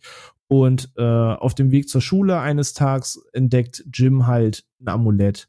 Und dieses Amulett hat ihn quasi auserwählt und ruft ihn und das macht ihn zum Trolljäger. Und daraufhin ähm, macht er die Bekanntschaft mit zwei Trollen, Blinky und Ark, und die weisen ihn quasi in seine Aufgabe ein und sagen halt, ne, du bist jetzt eben der Trolljäger und deine Aufgabe ist es quasi, uns guten Trolle und die Menschheit zu beschützen und gegen die bösen Trolle zu kämpfen. Ähm, und dann blättert sich diese ganze Geschichte auf. Dann kommt er nach Herzstein Trollmark, quasi der Hauptstadt des Ganzen. Dann ist erstmal der Schock groß. Der nächste Trollhunter ist kein Troll, sondern ein Mensch. Und dann geht das halt seinen Weg. Und man hat diese typische Teenie-Animationsserie-Komponente drin und du hast aber eben auch dieses gesamte fantastische Worldbuilding, das äh, wir vorhin schon gelobt haben, das alles ist da, alles ist ausdefiniert und du siehst, wie die ganze Trollwelt funktioniert, du siehst, wie die schaffen, sich vor den Menschen versteckt zu halten und siehst, wie das parallel abläuft und irgendwelche kuriosen Dinge passieren, die Menschen aber nicht mitkriegen dürfen. Dann wurde vielleicht gerade in der Stadt gegen Troll gekämpft, aber die Menschen denken natürlich, das war einfach nur ein Autounfall, wenn sie da irgendwelche Schäden sehen. Und das ist alles halt in sich berücksichtigt. Und ja, es geht halt natürlich um eine Bedrohung, dass ein äh, quasi böser Troll namens Ganma befreit werden soll und natürlich gilt es das zu verhindern. Und daraus entspannt sich dann halt eine immer und immer und immer größer werdende Geschichte. Und äh, die umfasst halt zum einen die, die Trolljäger-Serie selber, da sind halt drei Staffeln, dann gibt es noch die Serie drei von oben, die quasi ein, ich nenne es mal Spin-off ist, aber es ist schon story-relevantes Spin-off, also die Charaktere kommen auch in Trollhunter vor, äh, Aja und Krell sind da Mitschüler, die aber eigentlich ihr seht es dann, wenn es soweit ist. Ich will gar nicht so weit vorausgreifen, ähm, weil eigentlich ist es auch ein kleiner Twist. Aber auf jeden Fall gibt es eben da noch eine weitere Serie, die quasi die Geschichte auch nochmal in zwei Staffeln dann weiterführt. Da haben wir dann fünf Staffeln. Und dann gibt es nochmal die Zauberer-Geschichten äh, aus Arcadia, was dann eine Einstaffelserie ist, die dann überleitet zu dem Finalfilm ähm, Orvisa, das Erwachen der Titan, Rise of the Titans auf jeden Fall im O-Ton, der dann als Film auf Netflix erschienen ist. Also das klingt erstmal ein bisschen wirre, aber wenn man das nachholen will, muss man die drei Trollhunter-Staffeln gucken, dann die zwei, äh, drei von oben Staffeln, dann die Zauberer-Staffel, dann den abschließenden Film. Und das gesamt ergibt halt die ganze Trollhunter-Welt. Ähm, nur mal so zum groben Plot. Und das alles halt als sehr familientaugliche, sehr fantasy-reiche und sehr witzige Animationsserie. Und äh, ja, ich kann nur jedem empfehlen, sie anzugucken. Ne, Phil hat ja auch schon gesagt, wir haben öftermals schon mal angerissen Episoden. Ähm, wir lieben die sehr. Ähm, ich habe die mit meiner Freundin stets immer geguckt, sobald eine neue Staffel raus war, haben wir die dann direkt auch immer sofort angeschaut. Und ja, hat man einfach eine gute Zeit. Ich sage, DreamWorks macht den Job da fantastisch. Das ganze Worldbuilding und die Charaktere von Del Toro dahinter sind super liebenswert und man verfolgt die äh, Figuren gerne. Man hat sehr viele Folgen, die auch teilweise Anlehnungen an Filme sind. Also es gibt nur mal komplett jetzt spoilerfrei äh, damit man so weiß, was passiert. Eine Folge, wo zum Beispiel der Hauptcharakter aus Versehen mit einer magischen Substanz den Kaffee in der Schule, nennen wir es mal, vergiftet und plötzlich alle Lehrer zu so einer Art Monster werden, was so, so ein ganz großes Augenzwinkern Richtung The Faculty ist, wenn er den Film kennt. Ähm, und mit so einem Gimmicks ähm, spielt es natürlich immer wieder. Natürlich kommt keine Serie, die in einer, primär in der Schule spielt, aus, ohne dass es so eine Art Breakfast Club äh, Folge gibt. Also auch da gibt's halt ganz, ganz, ganz viele Referenzen und Anlehnungen natürlich. Und ja, macht halt einfach Spaß. Und äh, von mir da auf jeden Fall zwei Daumen hoch. Also wenn man Fell für Animationsserien hat und gerade dieses ganze Weltdesign, Kreaturendesign von Del Toro mag, dann gibt's quasi keine Ausrede, die Serie nicht zu gucken. Äh, Richtig. Und würde ähm, ja alle weiteren Worte Sophia überlassen. Richtig. Was man sagen muss vorher, was für mich auch in, was mich die ersten ein, zwei Folgen ein bisschen zurückgehalten hat, zugegeben, und das, obwohl ich ja so ein riesen Animationsfan und da extrem offen bin, ist, der Animationsstil ist ein bisschen gewöhnungsbedürftig. Also er ist definitiv nicht so ähm, aufpoliert wie jetzt in den großen DreamWorks-Filmen, ähm, die ja doch irgendwie so ein bisschen ähm, auch normiert sind, was die Ästhetik angeht.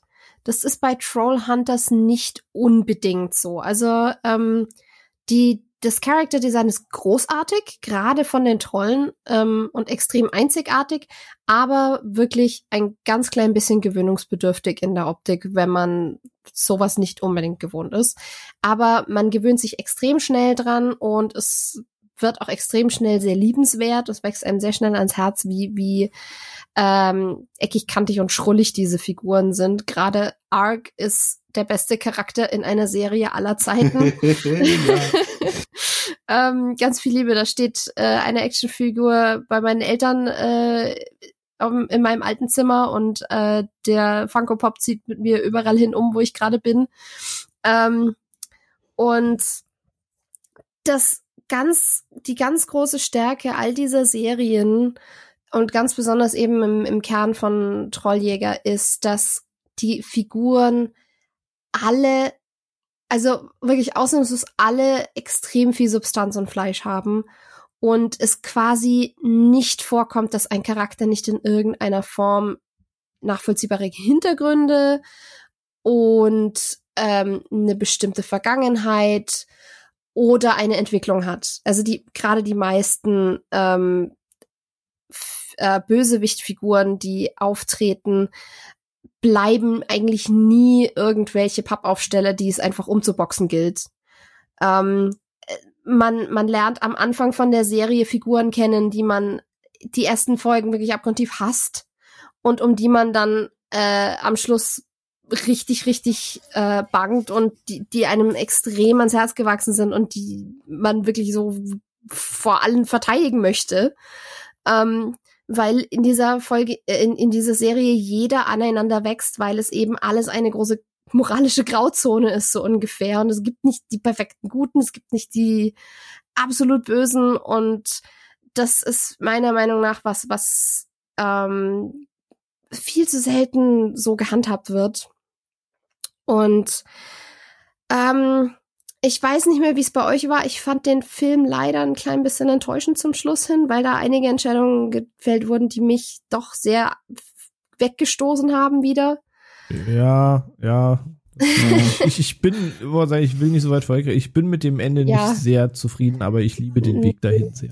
Aber ja, der Weg dahin ja. ist wirklich fantastisch und ähm, wen man kurz hervorheben muss, beziehungsweise was man noch hervorheben muss, ist das Voice Acting da drin. Also ich habe es eben im Originalton von Anfang an geguckt und es ist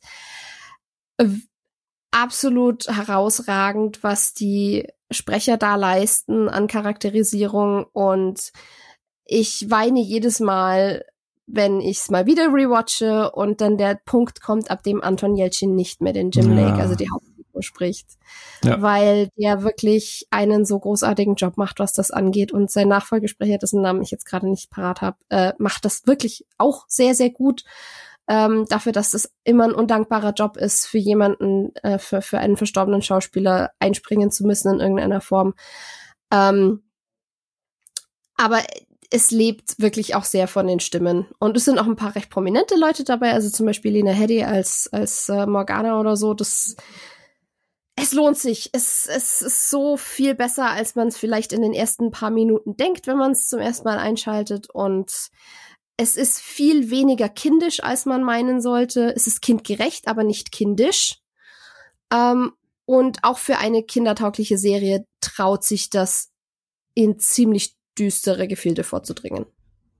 Ja, würde tatsächlich nur zwei Punkte dazu machen. Ähm, was du gerade jetzt noch gesagt hast, ich finde es auch ähm, dass die Serie durchaus äh, Toros Handschrift in dem Punkt trägt, dass sie sich halt auch durch mal traut, irgendwie gerade in fortschreitenden äh, Serien oder Folgen auch mal große Schlachten zu zeigen oder zu zeigen, was eine Konsequenz von einer Handlung ist. Und ähm, dass nicht alles immer happy Sonnenschein ist und das äh, finde ich sehr sehr gut, weil sie das, das weißt du, so wie in den 80er, 90er, wie du da Kinder, Kinderfilme gemacht hast. So, du gehst davon aus, dass die, die das sehen, auch schon in der Lage sind zu unterscheiden, dass nicht alles eben immer super toll ist.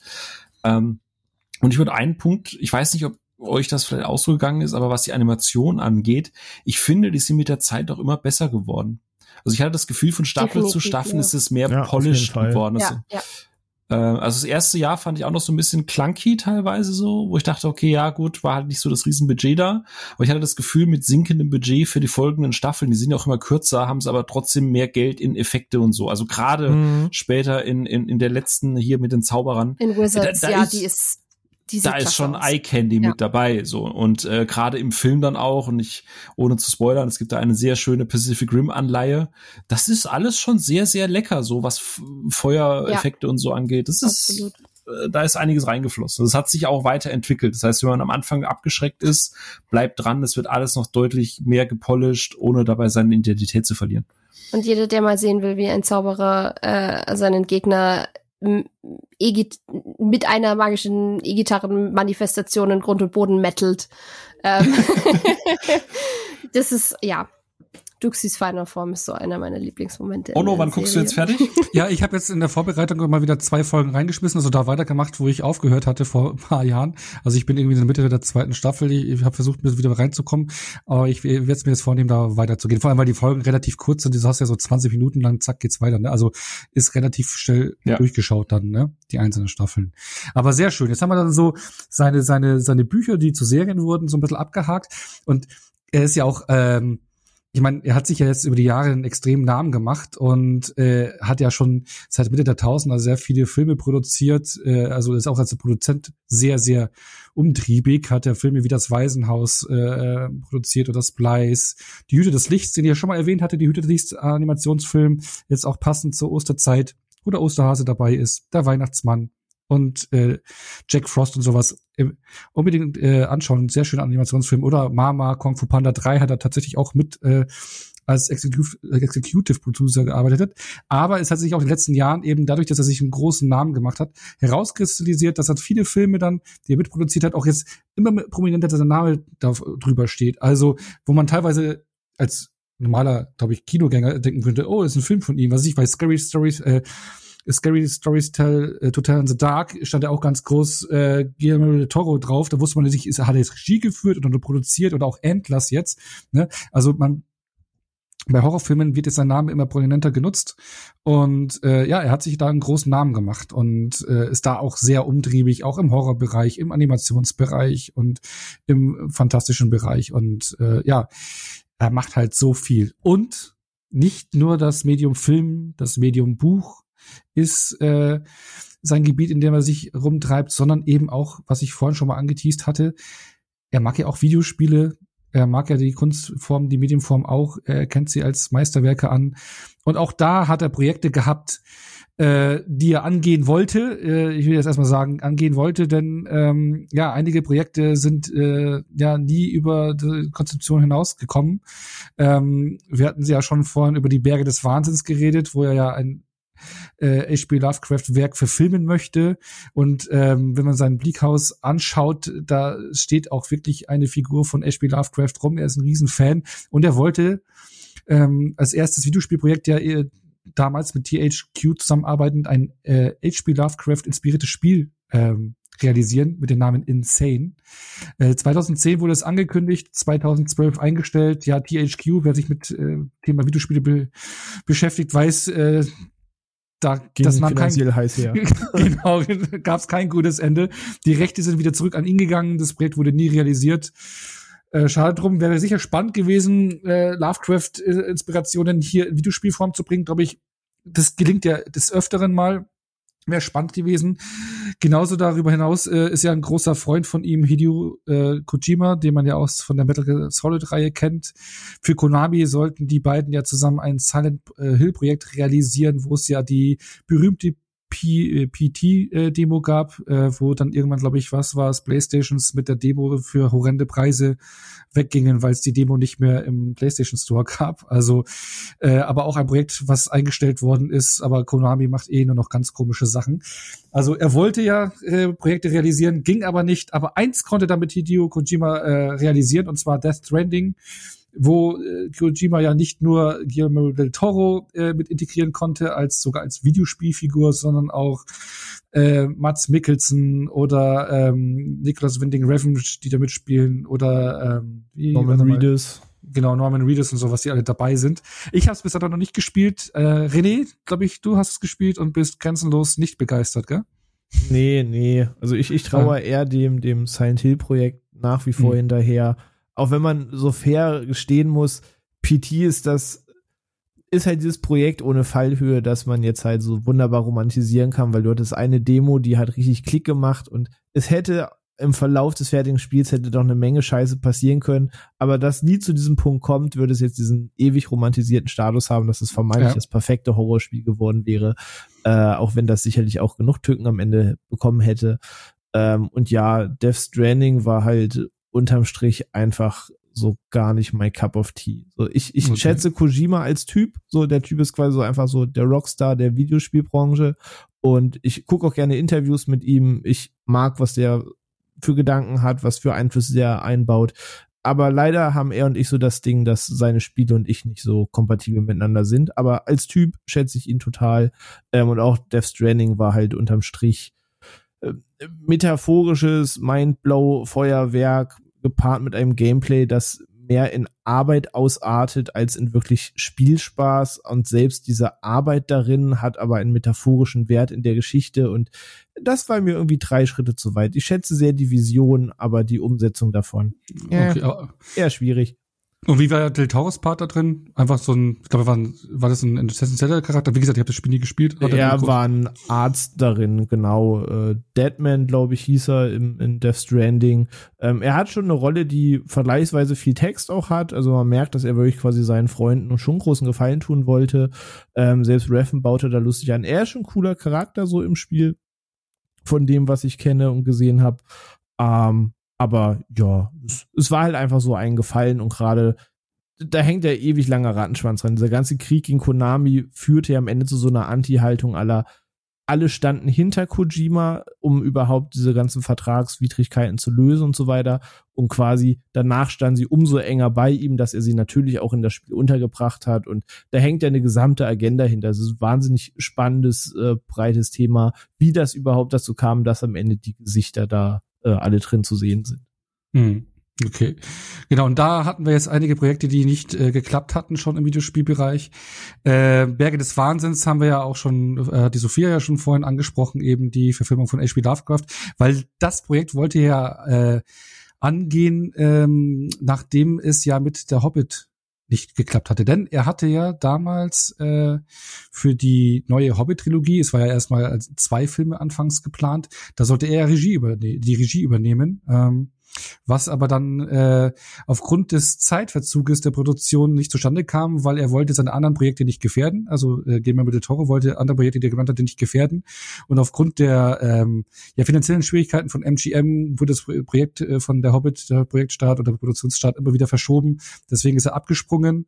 Er hat sich danach ja ein paar Monate mit äh, äh, James Cameron zusammen um das Projekt äh, der Berge des Wahnsinns gekümmert, wie vorhin äh, erwähnt, aber kam es dann nie zur kompletten Finanzierung Finanzierung wegen der Alterseinstufung. Genau, äh, also zwei gescheiterte Projekte. Hättet ihr gerne, nur ganz kurz, nicht großartig ausformuliert, hättet ihr gerne den Hobbit von äh, Del Toro gesehen? Ja, nein, ja, nein. Äh, Wenn ja, er zwei statt drei Filme gemacht hätte, dann vielleicht schon. Ja. ja. äh, welcher Teil war das bei Hellboy mit den mit diesen Elfen? Der zweite. Zweite, oder? Der zweite, ja. Genau. Ähm, mit Blick darauf, also ich Ono, du hast das, glaube ich, letztes Mal schon gesagt, ne? Ich glaube, keiner findet Hobbit so richtig Kernscheiße. Man ist nee. sich, glaube ich, einig, zwei Filme hätten komplett gereicht. Ja. Bisschen weniger CGI, bisschen mehr Effekte, das hätte Del Toro gemacht, hätte ich Bock drauf gehabt, gerade mit, wenn man mal gesehen hat, was er mit diesen Elfen und Trollwelten und so eines machen kann. Er versteht das Lore. Ich, ich, es wäre interessant gewesen. Am Ende bin ich aber immer ein Fan davon, dass, äh, ich meine, Jackson hat ja auch keinen Bock groß gehabt. Aber es ist aus einer Hand gewesen und ähm, ich glaube, es ist alles gut so, wie es ist. Mhm. Aber so im Kopf, im Kopf wäre es, glaube ich, eine coole Sache gewesen. Aber ansonsten gucke ich mir da Hellboy 2 an, wenn ich, wenn ich Elfen und Trolle haben möchte oder Trollhunters. Also ich glaube, das, das reicht mir, aber als Gedankenspiel ist es nett. Nee, wäre nett gewesen, ne? Ja, also ich, ich denke auch so, wäre interessant gewesen, aber wäre für mich trotzdem dann nicht Mittelerde gewesen. Ich glaube einfach, dass sein, seine Handschrift und seine Welt seine Art Welten zu bauen nicht mit Tolkien zusammenpasst. Ganz einfach. Das sind für mich zwei sehr verschiedene Handschriften und ich glaube nicht, dass das wirklich funktioniert hätte. Aber es ist halt eine nette Gedankenspielerei, hätte man schauen können. Aber er hat immerhin noch äh, an den Drehbüchern mitgearbeitet, glaube ich, an den ersten, an, an zwei Drehbüchern. Da ist noch Input von ihm dann mit drin geblieben. Genau, aber äh, wir haben ja über Herzensprojekte von ihm geredet. Die, jetzt haben wir ein paar äh, gehört, die nicht zustande kamen, aber ein anderes Herzensprojekt kam zustande und äh, dessen Ergebnis sehen wir Ende des Jahres auf Netflix und zwar seine Stop-Motion-Verfilmung zu Pin Pinocchio. Äh, da bin ich aber gespannt. Ich glaube, äh, da könnten wir doch am Ende des Jahres nochmal drüber reden, ne? Äh, ja, du, ich, ich bin da auf jeden Fall gespannt. Also generell, wenn ich höre, dass er irgendwas Stop-Motion-Animationsmäßiges macht, bin ich da tendenziell an Bord. Ich muss sagen, ich bisher bin ich nicht der größte Enthusiast der Pinocchio-Geschichte aber die Geschichte hat eine Menge Potenzial, da auch diese, diese schaurige Note einzubauen. Und äh, je nachdem, was er daraus macht und in welche Richtung das geht, also es muss ja nicht sein wie die Verfilmung, die man jetzt bisher kennt, ist ja auch alles so ein bisschen Material mit einer Menge Spielraum, äh, bin ich zumindest sehr, sehr äh, offenkundig interessiert, was das am Ende des Tages wird. Ja, ich guck's mir auch einfach aus, aus Stilneugier quasi an, um zu schauen, wie das wird, wenn, wenn Del Toro mal Stop-Motion macht, also reine Stop-Motion. Ähm, ansonsten bin ich da ein bisschen bei René, weil Pinocchio ist so eine Geschichte, die mich wirklich 0,0 interessiert oder reizt in irgendeiner Form. Ich weiß gar nicht mal warum. Es ist nur einfach mh, hm, eigentlich kein Interesse. Aber rein vom künstlerischen muss ich es mir schon wieder angucken. Ja, so, so geht's ja. mir ähnlich. Also Pinocchio finde ich auch super lame. Eigentlich, was heißt super lame? Aber äh, ja, der, der Film von damals hat seinen Charme. Und wenn man nämlich äh, auch so die Rundtour äh, durch sein Bleakhaus sieht, da steht auch, äh, sitzt dann auch in seinem Filmraum eine große Pinocchio-Figur aus dem Disney-Film. Also Del Toro ist auch ein riesen Disney-Fan, hat er da äh, beim Rundgang auch gesagt. Aber ich bin mal gespannt auf seine Vision. Ist es nicht meine favorisierte Geschichte, aber ich bin mal gespannt, was er draus macht. Aber ja, das ist die Zukunftsmusik. Dann ähm, schauen wir noch mal in die Vergangenheit, weil jetzt haben wir so ein bisschen außerhalb seiner Regiearbeit geschaut. Ich würde sagen, zack, jetzt gehen wir wieder zurück zu seinen Regiearbeiten und straight to Night, äh, den Weg zu äh, Nightmare Alley. Davor kam nämlich einmal der Gothic Horror Film Crimson Peak und ja sein sein äh, äh, Film, der ihn zum Goldjungen zum Oscar geführt hat, Shape of Water. Ähm, Zuerst hier Crimson Peak aus dem Jahre 2015. Äh, ein Film, äh, Anne hat sie ja auch in ihren Einspieler gesagt, der ja auch irgendwo nicht so die Wertschätzung bekommt und ich würde fast sagen, vielleicht auch fehlt der, ist für auch die Frage schon, ob er unterschätzt ist, weil äh, die, eben Anne hat es angesprochen, dass es halt eine andere Erwartungshaltung gab an den Film, ne? Eben, dass man gedacht hatte, äh, das ist ein Horrorfilm und ne, ähm, wurde damals dann doch eher so solide nur aufgenommen. Wie sieht's bei euch aus? Wie, wie seht ihr den Film? Ist er für euch unterschätzt oder doch eher nur solide? Also wie ist da euer Empfinden? Ich finde den nicht unterschätzt. Ich finde den richtig eingeschätzt. ähm, äh, nach diesem Kino, wo ich damals mit meiner Freundin mit den Kuscheldecken im Kino war, ähm, sind wir einmal durch die komplette, komplett durch Neu-Ulm und Ulm nach Hause gelaufen, weil keine Busse mehr fuhren um die Uhrzeit. Und wir haben uns diese gesamte, diese, diesen gesamten Heimweg haben wir uns aufgeregt. Also wirklich, wir haben gar nicht gemerkt, wie lange wir gelaufen sind, weil wir uns wirklich sehr, sehr hitzig darüber unterhalten haben, wie viel Potenzial dieser Film hat liegen lassen. Weil ich finde, dass ähm, Del Toro, und das ist was, was er in den letzten Jahren immer wieder hatte an Problemen mit seinen letzten Filmen, was ich auch finde, dass du in Shape of Water und ähm, Nightmare Alley gemerkt hast, ist, dass er nicht, ähm, dass diese Filme nicht so eine klare Struktur und klare, klares Wissen haben, was sie sein wollen. Ich finde, in Pacific Rim ist so äh, ganz klar fast aufs Auge genau eben dieser Kaiju versus Riesenjäger fertig. Ende. Action-Ding, Monster. Ja, es ist, es ist, es ist sehr ähm, in sich geschlossen. Es ist sehr genau ein Ding, ähm, in dem man auch viele Themen unterbringen kann, aber eben mit einem großen speziellen Genre. Und ich finde, das macht Crimson Peak halt gar nicht. Crimson Peak versucht ein abgefucktes Familiendrama zu sein, Crimson Peak versucht, Gothic Horror zu sein. Crimson Peak versucht, eine Detective Story zu sein und irgendwie noch irgendwas an Jane Austen Love Story, aber in wieder Dark Fairy Tale unterzubringen. Und er schafft nichts davon richtig, weil er sich auf nichts konzentrieren kann. Und da ändern auch die großartigen Performances und das großartige Set-Design und das großartige Kostümdesign und das fantastische Creature-Design nichts, weil nichts wirklich perfekt schlüssig ineinander greifen kann, weil es zu viel Flickwerk ist. Das ist zumindest so meine Meinung zu diesem Film und ich bin, reg mich da immer noch drüber auf. Hast, hast du den danach nochmal geschaut? Ja, ich habe den tatsächlich gerewatcht, ein oder sogar zweimal. Beim zweiten Mal hat er mir besser gefallen, aber ich habe mich trotzdem zum Schluss hin wieder aufgeregt, weil ich mir gedacht habe, es ist halt ja, ich war einfach super unzufrieden, auch beim zweiten Mal dann wieder. Gerade was die Detective Story und so angeht, das, da, da sind ja Mystery-Elemente drin, wo dann die Hauptfigur irgendeinem Rätsel auf, auf den Grund geht, das einfach schon von Minute eins an kein Rätsel mehr ist, weil sich jeder denken kann, was passiert. Und vielleicht sollte es auch so sein, aber ich hatte immer das Gefühl, das will an der Stelle smarter sein, als es ist. Und das hat mich sehr genervt und das nervt mich immer noch.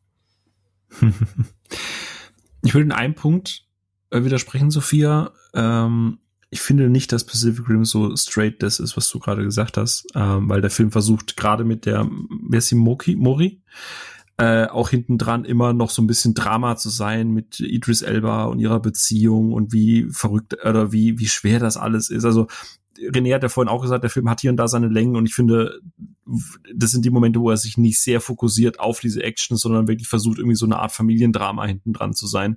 Und es kriegt schon sehr, sehr, sehr viel Laufzeit bei Pacific Rim. Also diese, diese strukturellen Probleme hat er vorher schon gehabt. Also da würde ich jetzt persönlich widersprechen, kann aber, was Crimson Peak angeht, durchaus dir äh, einfach, einfach die, meine Unterschrift untersetzen. Ich glaube, ich wenn mich jemand fragen würde, was ist so der Film, der dich am meisten frustriert hat, würde ich sagen Crimson Peak, weil du hast es gerade schon gesagt. Und Del Toro sagt ja auch selber von diesem Film, dass es sein schönster Film bis dahin ist. Und es ist auch bis heute noch sein schönster Film. Dieses Haus, das ja wirklich gebaut wurde. Dieses, das, also dieses Haus ist ja sein eigener Charakter und es ist einfach, unfassbar krass und es ist, ich, ich weiß nicht, wann mich ein Film nochmal mit so einer Location so abgeholt hat, dass ich gedacht habe, fuck, irgendein großes Studio, Europapark oder Disneyland oder was auch immer, baut dieses Ding als Attraktion. Ich will jede Ecke erkunden. Ich finde dieses Haus so unfassbar toll.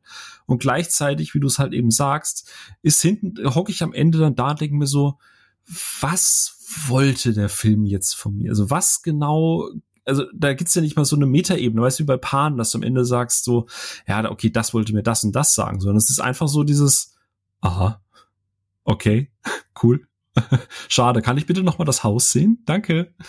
Also er ist ja. halt tatsächlich relativ aussagenlos oder er hat er hat er hat Themen, aber er hat keine wirklichen Kernpunkte, die auf irgendwas hinaus wollen würden.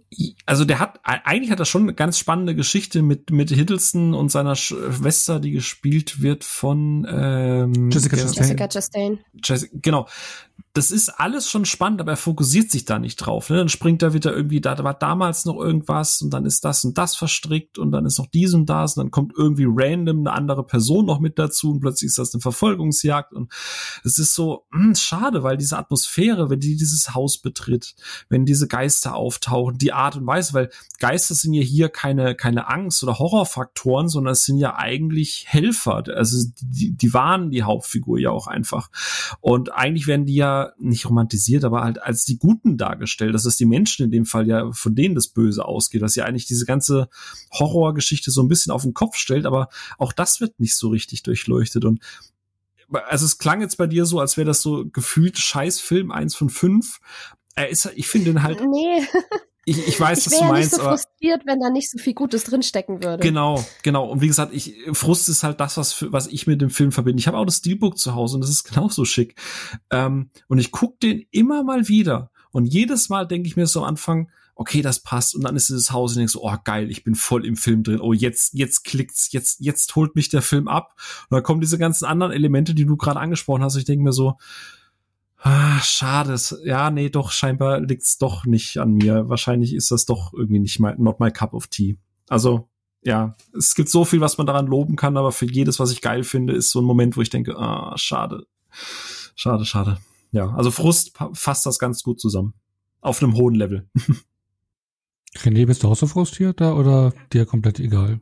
Ähm, ich muss ja gestehen, dass das ähm, der einzige Film ist, den ich von ihm irgendwie geschaut habe bis zum heutigen Tag. Also ich habe ihn heute Mittag nach dem Frühstück geguckt ähm, und die Lücke jetzt endlich mal geschlossen. Ich habe das zwar immer wieder vorgehabt und ich fand auch, was ich in meinen Trailern gesehen habe, so, so Kostüm, Setting und so, das sah alles irgendwie atemberaubend aus. Aber es war irgendwie schon immer dieses, ja, ist wohl irgendwie so lala-Film und so krass hat's mich dann auch nie abgeholt, weil im Trailer sieht's aus, als wäre es irgendwie so ein Haunted House-Film, nur von Del Toro. Und äh, wer schon ein paar Episoden irgendwie dabei ist, weiß, dass ich Haunted House-Filme krass langweilig finde ähm, und war daher nie so ganz gehuckt, den Film zu gucken, obwohl er halt einfach mit äh, Jessica Chastain, Tom Hiddleston, Charlie Hunnam, Doug Jones wieder als äh, Monster der Woche bei äh, Del Toro, wie in den Film, Film, Film davor äh, mitspielt. ähm, also der hat schon ne, krassen Schauwert, krassen Cast. Ähm, hab den Film jetzt vorhin gesehen und also ich weiß nicht, dass wenn ich große Vorfreude auf den Film gehabt hätte, wäre ich vielleicht am Ende des Tages enttäuscht gewesen.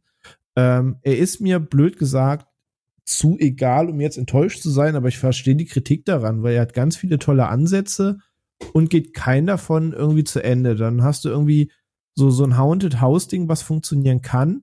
Das erzählt sich aber nur bis zu einem gewissen Punkt. Dann hast du so eine Detective Story, die ist aber viel zu obvious, als dass du die wirklich abkaufst, weil, wie Sophia schon sagt, wenn du nicht ganz auf den Kopf gefallen bist, ist dir nach fünf Minuten eigentlich klar, was am Ende passieren wird und Überraschung, genau das passiert. Ähm, auf der anderen Seite hast du aber ein Haus, das blutet und es ist logisch erklärt, warum Haus blutet. So, klingt weird, aber das ist schon ziemlich geil. Ähm, und hat es gerade schon ausgeführt, so das Haus ist halt eigentlich so das, das, der stille Star in dem Film. Ähm, dann hast du dazu aber noch irgendwie diese komische Gothic Romance Jane Austen Story. Ähm, und macht so alles ein bisschen und nix so richtig. Und am Ende ist irgendwie liegen gebliebenes Potenzial halt das, was mir in den Kopf kam. Da ich denke, wenn du auf eine Komponente vielleicht ein bisschen verzichtet hättest und eine andere weiter hochgeschraubt, dann könnte das irgendwie eine richtig coole Sache sein. Aber so ist es irgendwie ein Sammelsurium aus Ideen in einem Film, der so dahin läuft, wo ich die Gedankenansätze verstehe, aber keins so 100% für mich am Ende funktioniert hat. Und weiß nicht, ist bleibt hinter seinen Möglichkeiten zurück, sage ich mal.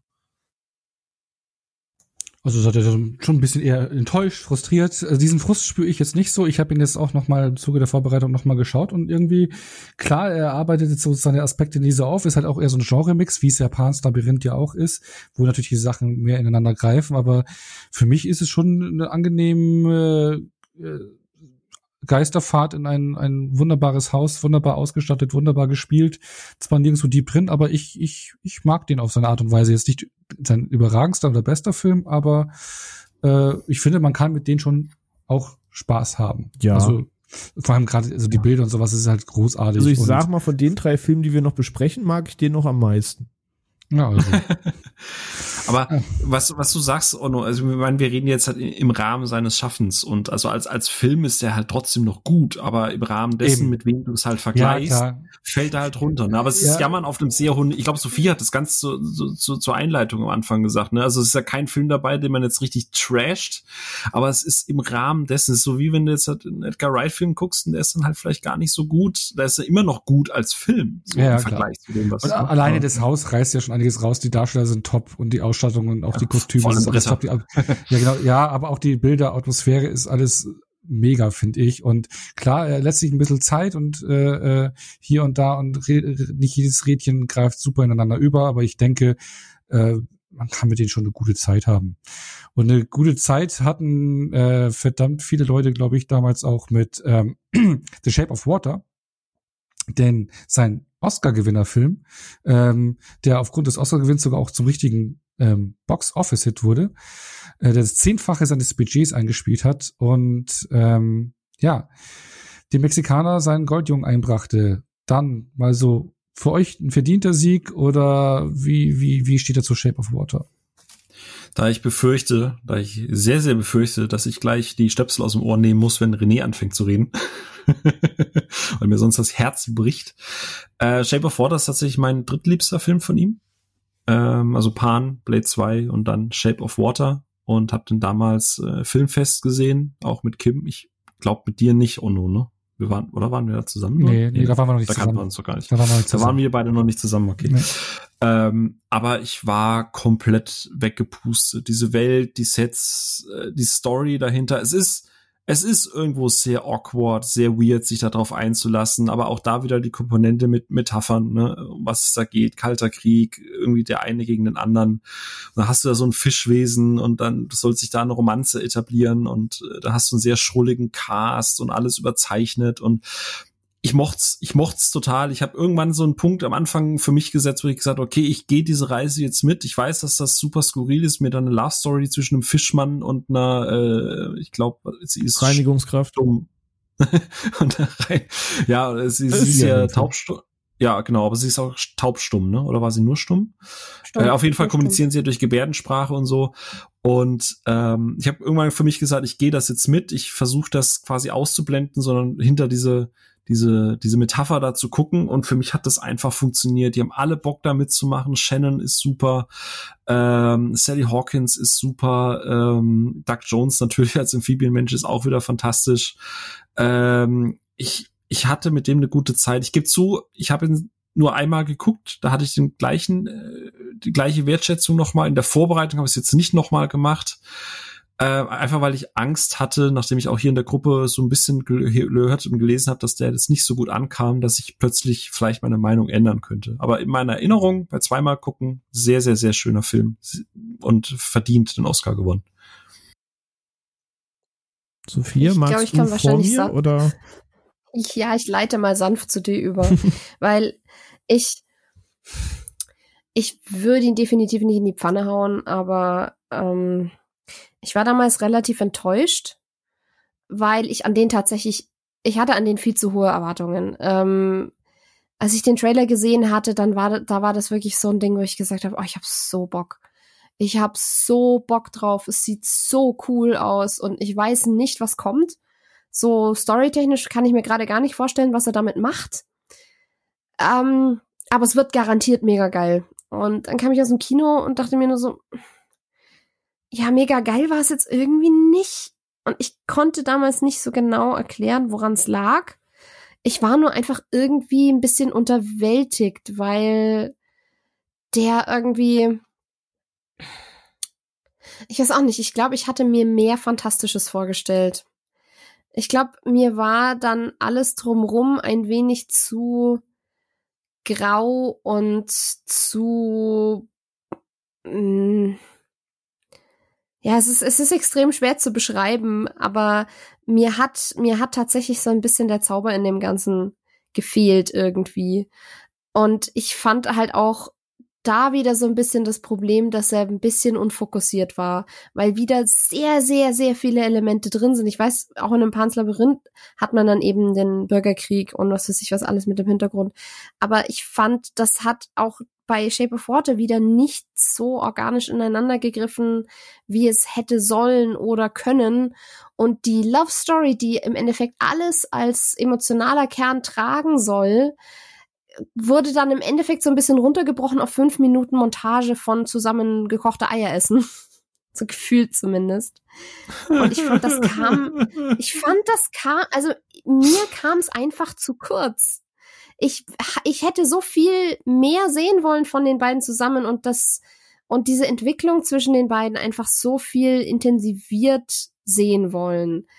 Und das kam halt nicht. Und deswegen habe ich dann zum Schluss echt ein bisschen die emotionale Verbindung verloren, weil es mir dann immer schwerer fiel, mit den beiden irgendwie mitzufiebern, weil halt drumherum noch so viel passiert und dann auch noch das fragile männliche Ego des Michael Shannon Charakters unbedingt in den Vordergrund gehoben werden will, wo ich, wo ich, als der Charakter zum ersten Mal aufgetreten ist, schon ganz klar war, was der für ein Typ Mensch ist und ich brauchte einfach nicht nochmal zehn Szenen, um das irgendwie reinzuhämmern.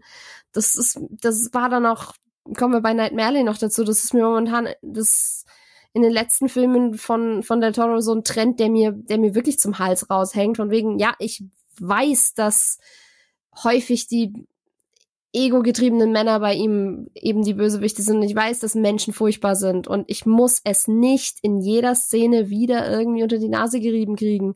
Und ich brauchte diese, diese extreme Ausarbeitung beim Bösewicht in Shape of Water auch nicht. Das ist vielleicht was Persönliches für mich, aber es, das hat mich mehr gestresst als irgendwas anderes, was es auch sollte. Aber es war halt einfach irgendwie einen Punkt unterstreichen, den ich beim ersten Mal schon kapiert hatte und beim fünften Mal mache ich dann zu.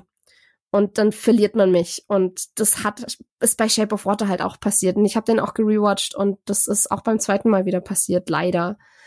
Ich wollte ihn so sehr lieben und ich kann's einfach nicht. Ähm, ja, aber ich, es sind, es sind sehr, sehr viele wundervolle Elemente drin. Doug Jones ist da drin, klasse. Sally Hawkins ist sowieso ganz große Liebe. Die, die, die Frau, ich glaube, ich werde die nie in irgendwas schlecht finden. Ähm, aber ich wollte ihn einfach gerne mehr lieben, als ich es dann am Ende getan habe. Ja, das, äh, ich muss jetzt der eine sein an der Stelle. Ähm, ich finde Shape of Water einen ziemlich furchtbaren Film. Ich finde den F Film von vorn bis hin einfach wahnsinnig dumm, weil es eins der dümmsten Drehbücher ist, das ich in Filmen dieser Klasse seit langem ertragen musste. Weil dieser Film funktioniert nur, weil eine dumme Handlung auf die nächste dumme Handlung trifft und sie niemand hinterfragt. Und eigentlich fällt der Film nach zehn Minuten auseinander, wenn man da irgendwas mal hinterfragt.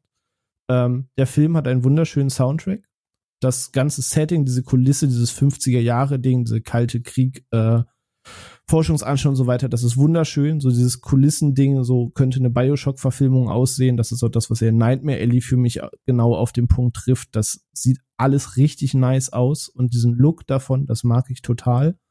Ähm, aber alles, was in dem Film passiert, finde ich leider wahnsinnig dumm. Ich verstehe, was er erzählen möchte mit äh, es geht um vorurteilsfreie Dinge rangehen. Es geht um eine Metapher um die Liebe. Es geht darum, Grenzen zu überwinden, die dir andere aufbürden.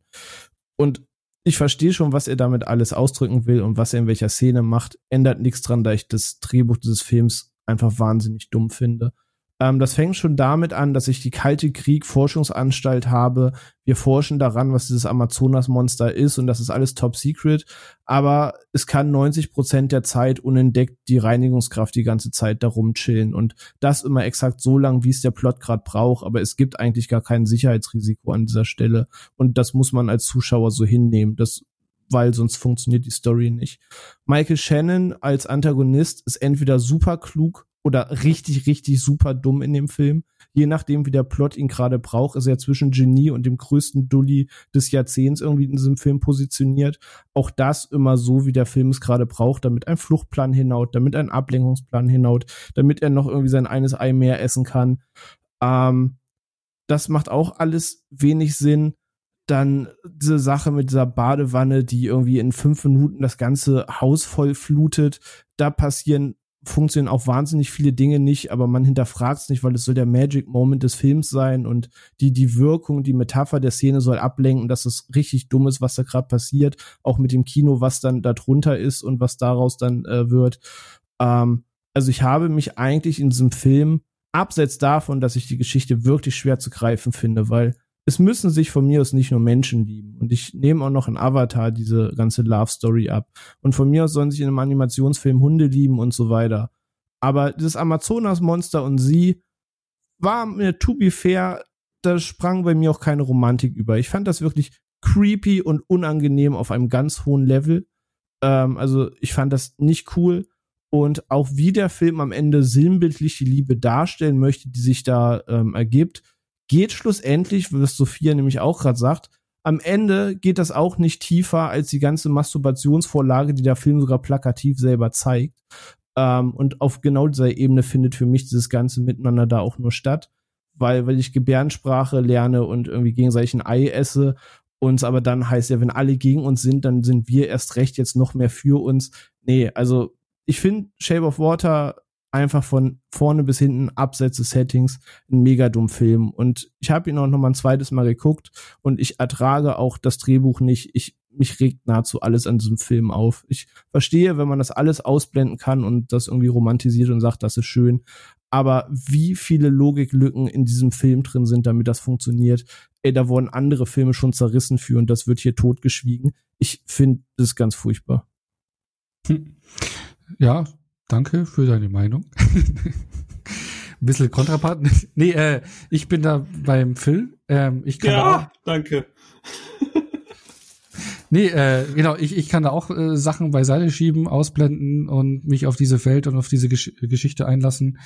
Und äh, mir hat er jetzt nicht überragend gut gefallen, aber ich war da ganz gut unterhalten. Ich kann mich nur dran erinnern, dass damals, ähm, wo ich im Kino war, da habe ich ein Double Feature gemacht. Ich war erst in den Film, danach weiß ich nicht mehr, in welchem Film ich war. Und äh, die Underwater wäre lustig. ha, genau oder Waterworld.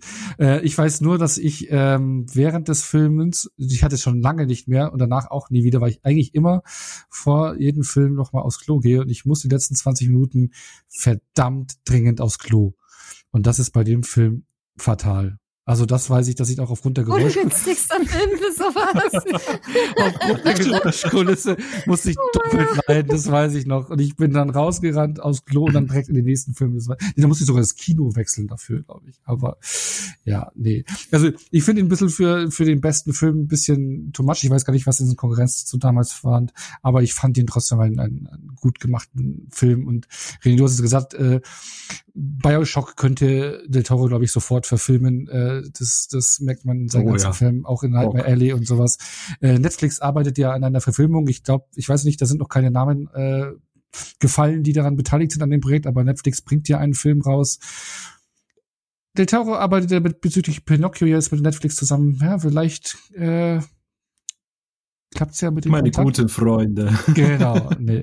Aber dann würde ich den Oscar-Gewinn jetzt hier mal abschließen und jetzt kommen wir zu seinem aktuellsten Film, ähm, der ja auch teilweise während der Pandemie noch gedreht worden ist, äh, und zwar Nightmare Alley. Ähm, ja, das ist die mittlerweile zweite Verfilmung des Romans, äh, nach dem des gleichnamigen Romans im Original Nightmare Alley, der in Deutschland der Scharlatan heißt und unter den Namen auch die erste Verfilmung äh, kam, rauskam im Jahre 1947. Ähm, nun also zum zweiten Mal verfilmt mit namhaften Cast. Bradley Cooper in der Hauptrolle, Rooney Mara ist dabei, Kate Blanchett, Tony Collette, Willem Dafoe, Richard Jenkins, Ron Perlman natürlich mal wieder dabei. Also mittlerweile ist es ja auch wirklich so, dass äh, Del Toro-Filme ja schon fast Ensemble-Filme werden. Ne? Also das ist, dass er wirklich von von den Darstellern, von den Hollywood-Stars eigentlich fast alle irgendwie immer kriegt. Und ja, das ist jetzt sein, sein neuestes Werk. Vier Oscar-Nominierungen hat er bekommen, unter anderem bester Film. Und das geht halt hier äh, um den von Bradley Cooper gespielten Stan, der äh, ja ähm, in einem Jahrmarkt-Zirkus ähm, zu sagen Fähigkeiten als und Tricks als Mentalist lernt und diese später mit seiner Freundin äh, gespielt von Rooney Mara ähm, ja ausformuliert diese Fähigkeiten und äh, Jahre später in den etablierten Kreisen in Buffalo zu einem erfolgreichen Mentalisten wird. Und ja, da den reichen, die reichen Leute über den Tisch zieht, indem er Fähigkeiten vorgibt, die er nicht hat, zum Beispiel, dass er mit Toten kommunizieren kann, da er ähm, ja einen eine Geschäftsbeziehung mit einer Psychiaterin gespielt von Kate Blanchett eingeht, die über die privaten äh, Geheimnisse der reichen Leute, also ihrer Patienten Bescheid weiß, die tauschen sich da aus und so kann er seine Rolle weiter ausspielen. Und genau, mehr möchte ich dazu nicht verraten. Das ist so der Grundplot. Man hat erstmal so dieses Szenario eben äh, die ersten Drittel im Film, wo das in diesem Jahrmarkt-Zirkus stattfindet, wo man so ein bisschen ja, so damals so diese Zeit, also ich habe es ja vorhin auch gesagt, einer seiner Lieblingsfilme ist ja auch so Freaks von 1992, äh, sorry, 1992, 1932, eben so diese, wie man sie in Anführungsstrichen diese Freak-Shows, wo die, die man von damals eben kennt, äh, wo das, das ein bisschen zum Tragen kommt und anschließend wechselt es halt dann wirklich zum klassischen Film Noir, äh, dann eben diese Geschichte, wo ähm, Bradley Cooper eben diesen Mentalisten, diesen Scharlatan spielt. Ähm, genau. Mittlerweile auch auf Ich bin dafür, dass Ono, ich bin dafür, dass Ono dann gleich mal anfängt. Ja, so, ja. heute. Ach so, Ja. wie, äh, Ja, und ich mache dann den Abschluss. Andi, wir wollen nicht negativ aufhören, oder? Ähm, genau. Äh, Soll ich gleich alles raushauen? nee. nee, also ich fand, ähm, es ist etwas anderer Film von Del Toro. Klar, er ist am Anfang so mit seiner Zirkuswelt schon ein bisschen verträumt. Auch starke Darstellerleistungen äh, durch die Bank, finde ich, von allen, allen auch Darsteller, die ich gerade genannt habe, habe, die wirklich, auch Willem Dafoe, herrlich drüber und schöne Atmosphäre in, in, in diesem Zirkus. Äh, auch wieder so diese Liebe zu dieser Epoche. Ich meine, die 30er, 40er, 50er Jahren findet man ja immer wieder in seinen Filmen.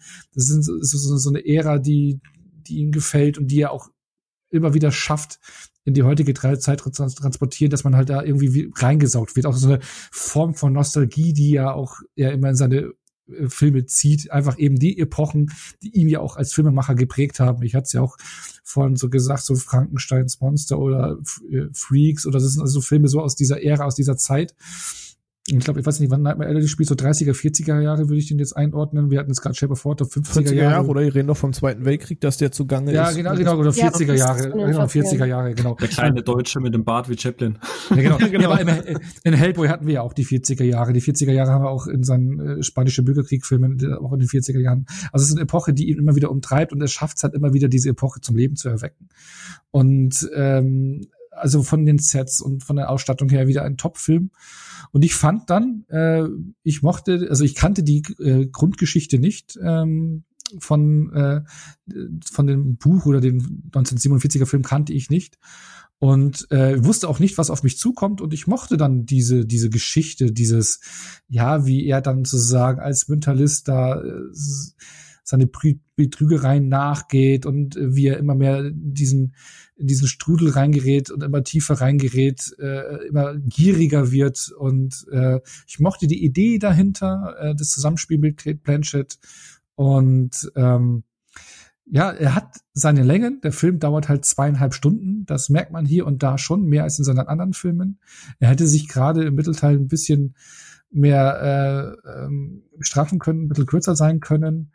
Ähm, er bietet jetzt auch im Prinzip nichts wunderbar Neues oder keinen großen Twist, aber es ist eine, eine schön äh, erzählte Geschichte. Also finde ich auch, merkt man, was auf seine meisten Filme zutrifft. Äh, letzten gerade so Crimson Peak oder Shape of Water sind schön erzählte Geschichten, die jetzt für mich jetzt nicht überragend sind oder keine überragenden Filme, aber gute Filme, die, die, mit der man eine gute Zeit hat und äh, dafür gehört mir für mich auch Nightmare Alley dazu. Mhm den ich auch dann am, am Ende mochte, wie er damit umgeht. Und nee, ich, ich, ich will jetzt nicht das Ende spoilern oder sowas, aber ich finde, äh, ich hatte eine gute Zeit mit dem und ähm, fand den schon gut, aber jetzt nicht so herausragend, dass ich ihn jetzt auch nominiert hätte für den besten Film. Aber ähm, ich, ich mag es halt einfach auch, äh, wie es Anne gesagt hat, dass im Prinzip äh, Guillermo del Toro mittlerweile einen Status hat, dass er eben Filme machen kann, auf die er Bock hat. Äh, das merkt man halt eben die Leidenschaft, die er reinbringt, die Welt, die er zum Leben erwecken kann, das merkst du eben auch hier in jeder Sekunde und was er alles da rausholt. Und, und das honoriere ich und das merkt man hier auch. Und von daher sehe ich in seinem Schaffen bisher noch keinen schlechten Film und da gehört er auch nicht dazu. Genau. Und dann, ähm, es gibt ja dieses äh, ähm, Feedback-Prinzip. Ne? Also wenn man jemand ein Feedback gibt, fängt man immer mit etwas Guten an erzählt dann etwas ja Schlechtes oder nicht Schlechtes, aber äh, Kritik, die Kritik verpackt man mittendrin, um dann wieder mit etwas Guten aufzuhören. Und ich glaube, Phil ist nicht so weit weg von mir, zumindest wenn man Letterbox trauen darf von der Bewertung her. Aber ich glaube, Sophia ist da nicht ganz so angetan gewesen, oder? Also magst du dann vielleicht so den kritischen Mittelteil äh, hier einnehmen? Ja, ja, ich glaube, ich übernehme gerade jetzt dann mal Renés Part. ähm, ich frage mich wirklich, wie du mit dem eine gute Zeit haben konntest. Weil ich habe ähm, mich von vorne bis hinten nur super unwohl gefühlt, als ich den geguckt habe. Also was René meinte mit Shape of Water, er findet das nur creepy und unangenehm und kommt darauf gar nicht klar. Das ging mir den ganzen Film hier so. Ähm, was auch so ein bisschen dem geschuldet ist natürlich, dass wir diesmal einen Protagonisten haben, eine Protagonisten, eine Hauptfigur haben, die wirklich eigentlich das Letzte ist. ähm, und ich finde auch, dass der da nicht mal so krass eine Entwicklung hin durchmacht. Ähm, ja, ich gönne Del Toro, dass er da jetzt einen Film gemacht hat, auf den er Bock hatte, wieder in der Ära, auf die er Bock hatte, aber ich finde, er hat sich noch nie so sehr hinter dieser Kulisse und hinter dieser Ära versteckt, wie in diesem Film. Ich muss direkt vorneweg einmal vorschieben, ich kenne die Buchvorlage und die äh, erste Verfilmung nicht und ich weiß nicht, wie viel der Probleme oder der Lehre dieser Handlung und dieser Figuren der Vorlage und dem Ausgangsmaterial geschuldet ist. Aber ich hab's was ich, was ich an Trollhunters so gelobt habe, mit wie viel Leben diese Charaktere haben, das ist, da, da ist Nightmare Alley für mich das exakte Gegenteil. Ich finde, die Figuren sind allesamt extrem, bis auf Willem Dafoe, extrem leer, extrem ähm, unsympathisch, extrem entwicklungsresistent. Sie haben alle immer irgendwie eine vage Hintergrundgeschichte und alles bleibt immer irgendwie so semi unklar, ähm, was ich muss ja nicht ständig mit, mit dem Teelöffel reingefüttert bekommen, was jetzt wer an exaktem Trauma hat. Aber es, es gibt halt zu niemandem konkrete Aussagen hier drin. Es bleibt alles immer schwammig. Das Einzige, was man bei jedem Charakter, bis auf vielleicht ein, zwei Ausnahmen, immer sagen kann, ist, dass sie eigentlich einfach zum Vergessen und fürchterliche Menschen sind. Und dem will ich nicht zweieinhalb Stunden zugucken müssen, egal wie hübsch der Hintergrund dafür ist. Ähm, ich finde, das Drehbuch ist super desinteressiert, uns irgendwie einen Grund zu geben, bei den Hauptfiguren dran zu bleiben, außer vielleicht eben eine morbide Faszination, wie tief jemand vielleicht fallen kann oder wie sehr jemand auf die Nase fallen kann mit seiner Schrecklichkeit. Aber das ist was, woran ich einfach absolut keinen Spaß habe, weswegen ich dann im Gegensatz zu Ono keine gute Zeit damit habe. Ähm, mir gibt die erste, das erste Drittel leider nicht ganz so viel. Es sind viele schöne Einstellungen dabei, aber ich kann mit dieser Kani-Welt nicht viel anfangen. Dieses Freakshow-Thema, das ist was, was sich mir komplett quer stellt, was, wo ich keine wirkliche Verzauberung oder was auch immer miterleben kann. Dann baut er dieses Mentalistentum auf für Stan, was ich sehr spannend fand, weil das eben Richtung diese Beobachtungsgabe geht, die man eben auch in einem Sherlock Holmes oder so hat, diese, dieses sich orientieren an Details und Menschen daraus lesen. Ähm, aber das fällt dann auch extrem schnell wieder in sich zusammen, weil dann Kate Blanchetts Figur eingeführt wird, die ihm ja die Informationen auf dem Silbertablett präsentiert. Weswegen die Fähigkeiten, die der Hauptcharakter hat, der, das eine Ding, was den Hauptcharakter interessant macht, dann auch schon wieder obsolet werden relativ schnell und dann nur noch seine Gier irgendwie im Vordergrund steht und das hat mich, das, das war dann nur noch unangenehm für mich. Ähm, mal abgesehen davon, dass ich nicht finde, dass Bradley Cooper und Kate Blanchett eine nennenswerte Chemie hatten. Ähm, und ich auch von Kate Blanchett eigentlich Besseres kenne. Ja, die hatte eine Präsenz, aber ihre Figur hat letztendlich auch eigentlich nichts gemacht in diesem Film, nichts wirklich Interessantes oder irgendwas. Ähm, einzige Moment, in dem ich mich wirklich mal gefreut habe, war, als ich gesehen habe, dass Jim Beaver eine kleine Nebenrolle spielt, also Bobby aus Supernatural, wo ich mich gefragt habe, hey, Supernatural und Guillermo del Toro Crossover, wann? Los, mach das, bitte. Ähm, und dass Arthur Shelby aus Peaky Blinders äh, den einen Geek gespielt hat was ich, was ich dank der IMDb jetzt weiß, weil erkannt habe ich ihn nicht. Aber das finde ich tatsächlich einen witzigen Side-Fact. Ähm, aber ja, das, der, ist, der Film ist wieder nichts halbes, nichts Ganzes. Diesmal ist es schön unterteilt. Der Film hat Übergänge von uninteressant, jetzt wird's interessant, dann wird's wieder uninteressant und äh, wieder keinen klaren Fokus. Ich habe überhaupt keine Ahnung, was mir das Ding sagen wollte, außer Menschen sind schrecklich. Ja. Dafür brauche ich keine zweieinhalb Stunden Film, weil die Handlung gibt nicht her, dass man den so lang ziehen muss. Und dann kommt, wird zum Schluss nochmal so ein Bogen gespannt zu was, was vorher passiert ist, so um das nochmal irgendwie nett mit Schleife drumrum zu verpacken. Was ich an der Stelle dann tatsächlich zum ersten Mal, als ich äh, zum ersten Mal bei einem Del Toro-Film wirklich prätentiös fand. So nach dem Motto, oh, und jetzt haben wir einen poetischen Schluss für den Charakter, den ich eine Viertelstunde vorher schon hab kommen sehen und mir nur gedacht habe, wenn er das jetzt sagt, dann, dann nee. Das ist allerdings der Vorlage geschuldet, muss man an der Stelle mal kurz anmerken. Also es ist nicht seine okay, Entscheidung. ja, gut, das, da, da kann er dann nicht aus.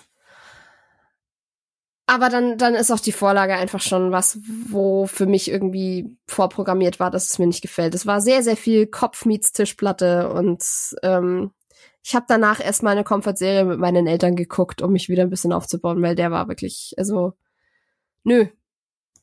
Du warst, warst nicht so begeistert. ne? Also ich will nur an, anmerken, mit gute Zeit meine ich nicht, dass es ein viel gut Film war. Also das meine ich nicht mit gute Zeit, sondern ich meine damit eher, dass es für mich persönlich ein guter Film war, den ich äh, gerne angesehen habe, aber nicht, dass ich da jetzt viel gutmäßig rausrenne. Äh, was für, Ja, was, was, für- was für Arschloch, schon, was für aber- Arschlochmenschen hier sind. Nee. Ich, ich meine, ich kann auch bei ich ähm, ich kann auch bei einem, einem krassen Thriller meinen Spaß in Anführungszeichen haben. Ich habe auch Roter Drache oder Schweigen der Lämmer mehrfach geguckt. Und die sind auch stellenweise extrem unangenehm und stressen mich, aber auf eine ganz andere Art und Weise. Und da steckt finde ich viel smarteres Writing dahinter. Und ähm, da hat man ja auch immer noch wieder, was ich vorhin auch gemeint habe, hat man ja auch immer wieder was Gutes. Und man hat Protagonisten, die gegen was Böses arbeiten. Und man hat Hoffnungsschimmer. Und ich finde, Nightmare Alley versinkt halt wirklich komplett in seiner Düsternis und macht dann gar nichts Positives mehr. Und das, ja, und ich finde auch, dass es Del Toro nicht gut getan hat, komplett ohne irgendwelche fantastischen Elemente zu arbeiten, weil da die geben seinen Welten doch irgendwie mehr Fleisch und ich fand die Welt von äh, Nightmare Alley abseits von dem Karneval zumindest extrem leer und tot und unbewohnt, weil das wirklich nur das waren für mich dann tatsächlich wirklich nur Sets, zwischen denen gesprungen wurde und nichts, wo ich das Gefühl habe, da leben Menschen drin und bewegen sich aktiv dazwischen und da ist eine Welt drumrum. Ich würde an der Stelle, glaube ich, einfach sonst mal, mal einkrätschen. Ähm, ich stehe, glaube ich, irgendwo zwischen euch. Also einerseits ist es, ich habe ja vorhin schon gesagt, alles bis Pacific Rim viel Liebe, alles danach habe ich meine Probleme mit. Ähm, ist der Film auch nicht ganz frei von. Ähm, was Shape of Water, Crimson Peak und ihn hier eint. Ich finde in allen drei inszenatorisch die Kulisse schlichtweg fantastisch. Aber ich habe Probleme jeweils mit dem Inhalt des Films und das macht's am Ende dann halt auch nur Käse.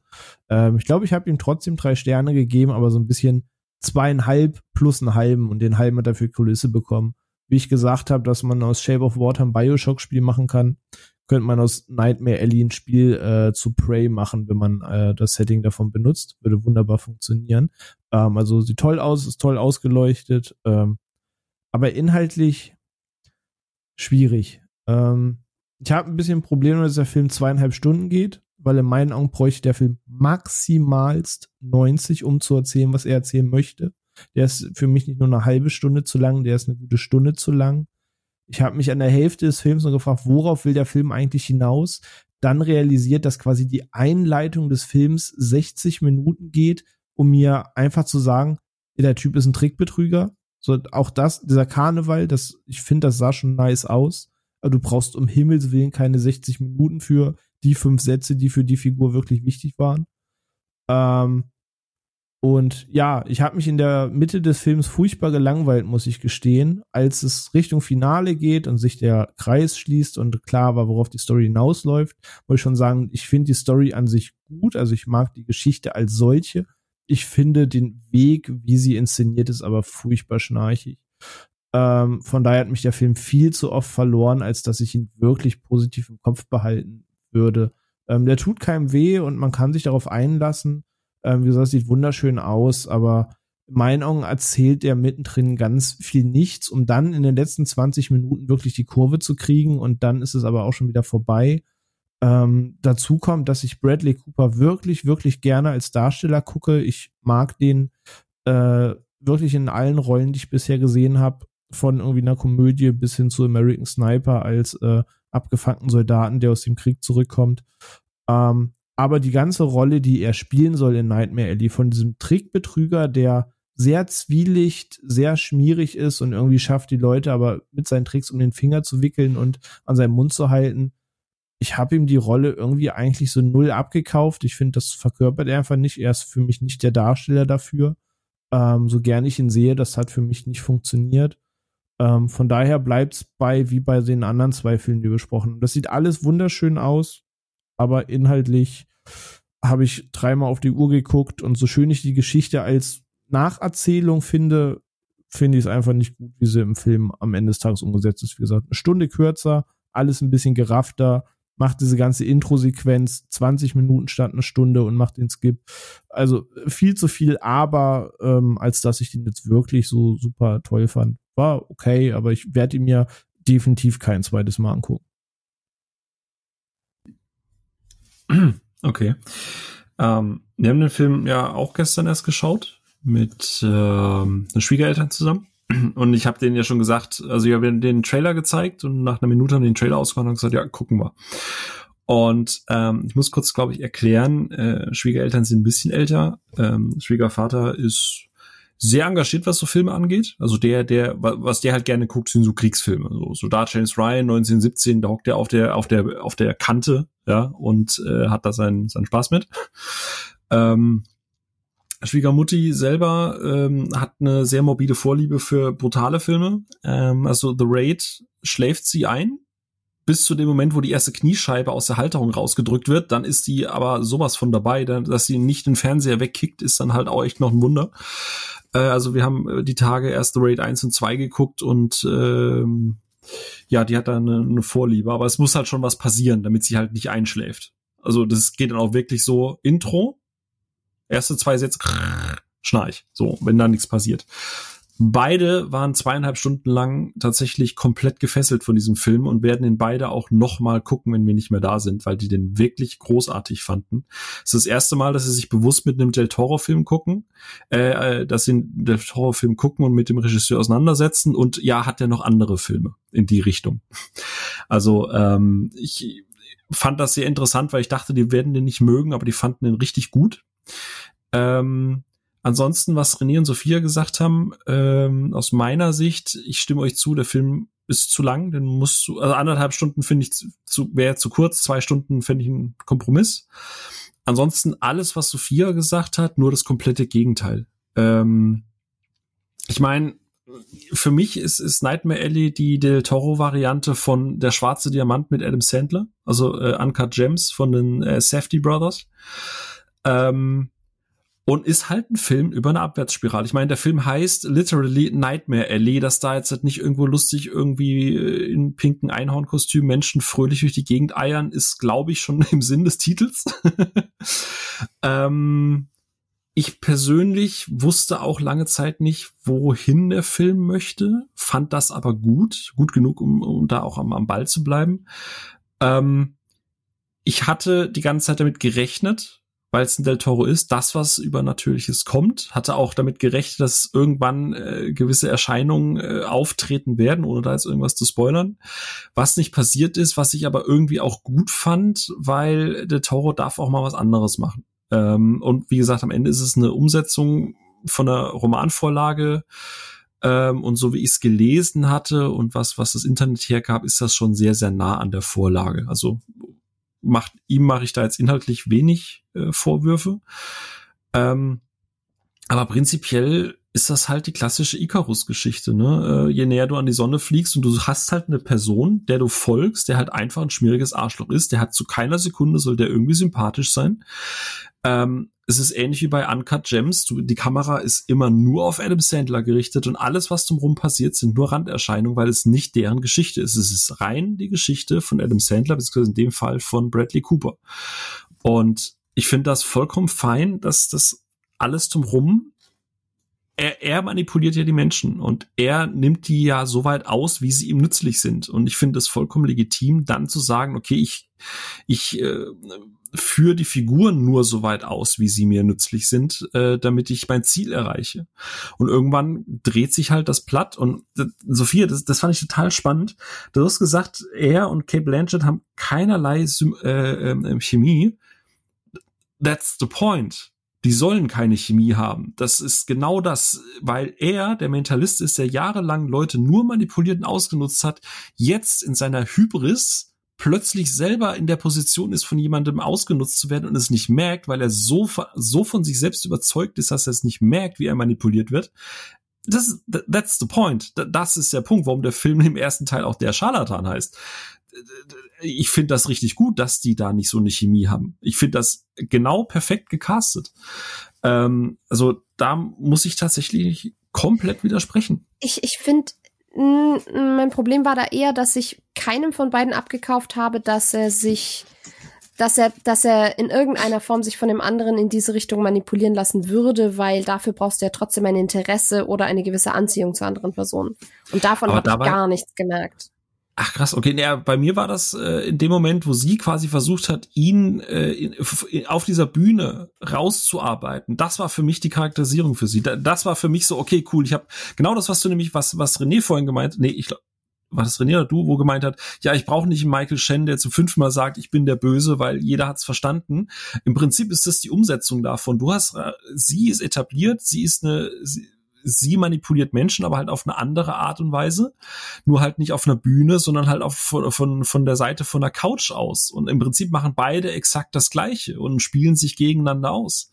Und sie verfolgt halt ihr Ziel, nämlich, nämlich ihr, ihr halt ohne, ja, das ist jetzt ein Spoiler, aber sie verfolgt halt ihr Ziel und er verfolgt halt sein Ziel und beide denken halt immer, sie haben die Oberhand. Und am Ende wer dann gewinnt oder so, das ist auf einem anderen Blatt Papier. Aber genau das, das ist die Essenz dessen, was, was die beiden von mir wollen.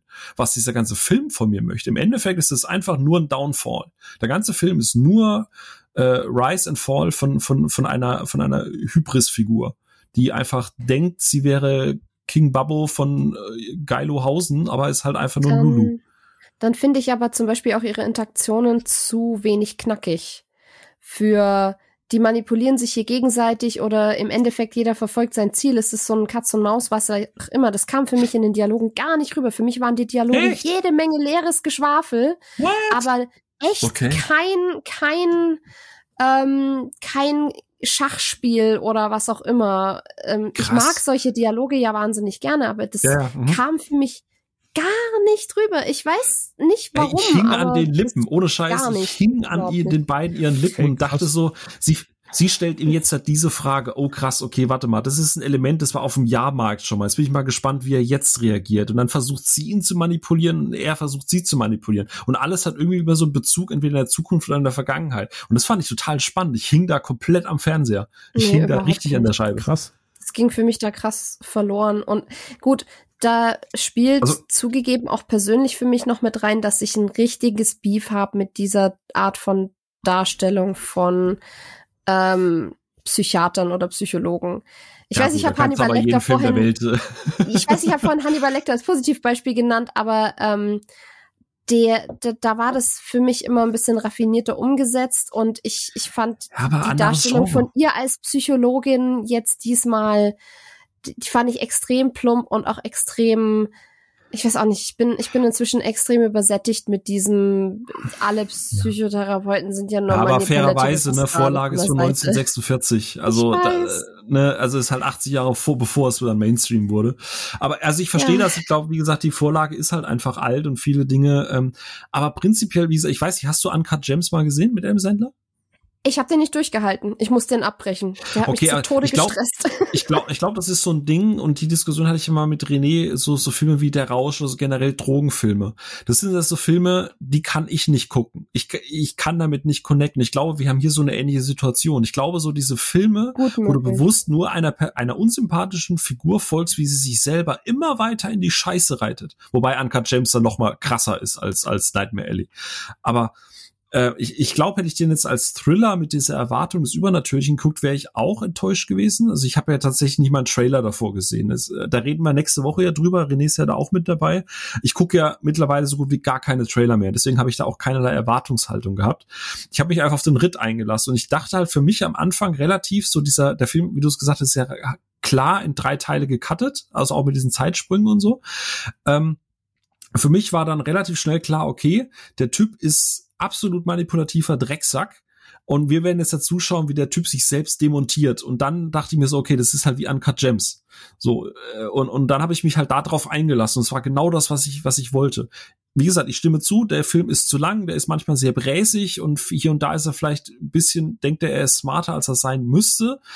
Aber ich, ich bin da äh, Team Ono tatsächlich. Also ich, ich mochte den wirklich, wirklich gerne. Also ähm, ich verstehe alles, was du sagst und ich glaube, das ist einfach das, das, das Ding an sich, aber ich habe da tatsächlich ein Fable dafür oder war auch in der Stimmung dafür. Und das ist übrigens auch das, was die Schwiegereltern am Ende gemeint haben. Die meinten halt auch so, das haben sie schon oft genug im Leben erlebt. Du hast irgendwen kennengelernt, der gedacht hat, er ist der geilste Stecher von irgendwo und dann konntest du genau sehen, wie das Leben ihn einfach demontiert hat und am Ende in der Scheiße gelandet ist. Und deswegen mochten die den Film, weil es halt einfach, wie haben es das äh, Schwiegervater vorhin gesagt, es ist wie aus dem Leben gegriffen. Äh, und, und deswegen also ich habe das halt auch so gesehen und äh, ich mochte das. Aber wie gesagt, ich, ich liebe auch Uncut Gems, aber äh, weiß da auch Leute, die, wie du sagen, das ist mir viel zu stressig und viel zu negativ und wa warum soll ich mir sowas antun? Also den Punkt verstehe ich und dass du den nicht durchgehalten hast, finde ich, passt jetzt dann auch ein bisschen zu dieser Nightmare Alley Geschichte. Ja, ist gut möglich. Ich finde ja. nur, wenn du, wenn du ähm, Downfall und so machst, gut, es ist ein gutes Argument, dass, dass das quasi alles aus seiner Sicht passiert und er die Leute nicht weiter anschaut, als bis wie, wie weit können sie mir nützlich sein. Aber ich finde es trotzdem extrem schwierig, ähm, Leute bei der Stange zu halten oder in dem Fall mich bei der Stange zu halten, wenn du äh, den Charakteren drumherum so wenig ähm, Profil gibst das fand ich halt einfach ein bisschen, das, das, gerade weil es halt eine von Del Toros großen Stärken ist, dass auch die Nebencharaktere irgendwie so ein bisschen ja, leuchten. Verstehe und ja. Verstehe ich. Also ich finde auch gerade am Anfang, das erste Drittel, der arbeitet die Figuren ja schon sehr raus dafür, dass sie dann im Endeffekt kaum noch stattfinden. So, also gerade Ron Perlman, der wird ja relativ viel aufgebaut, aber am Ende äh, verschwindet er dann gefühlt. Also den Punkt gebe ich dir, verstehe ich.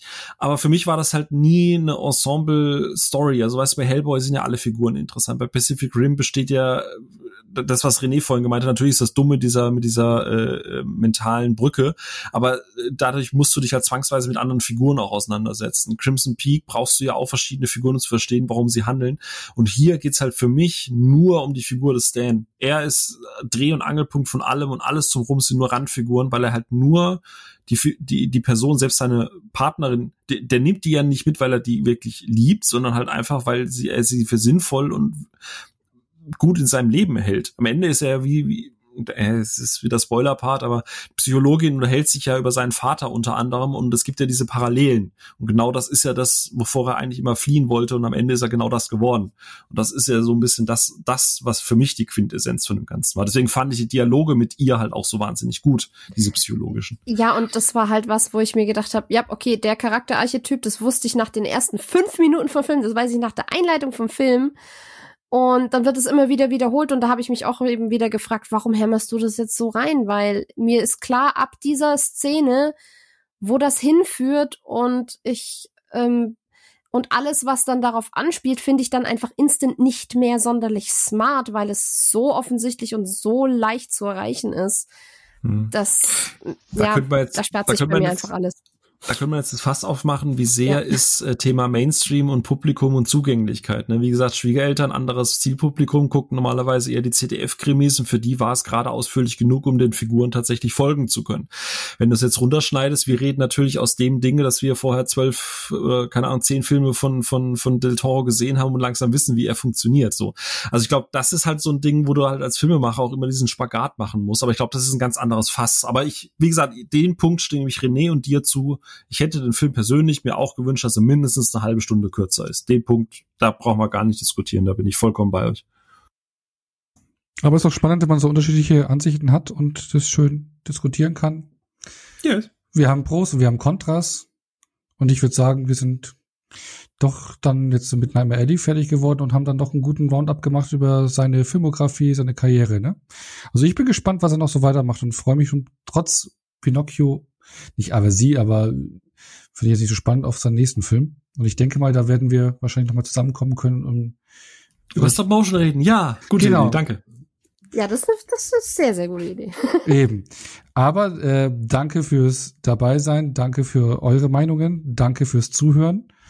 Und ähm, dann würde ich sagen, bis nächste Woche und Ja, tschüss. du Stel- ja nicht, du bist ja weg. ja, ich sage dann trotzdem bis nächste Woche an die, nur weil ich nicht dabei bin, ne? Oh, ich vermisse dich jetzt schon. Tja, Naja. naja, so ist es. Aber auf jeden Fall, schön war's und tschüss Lermo del Toro.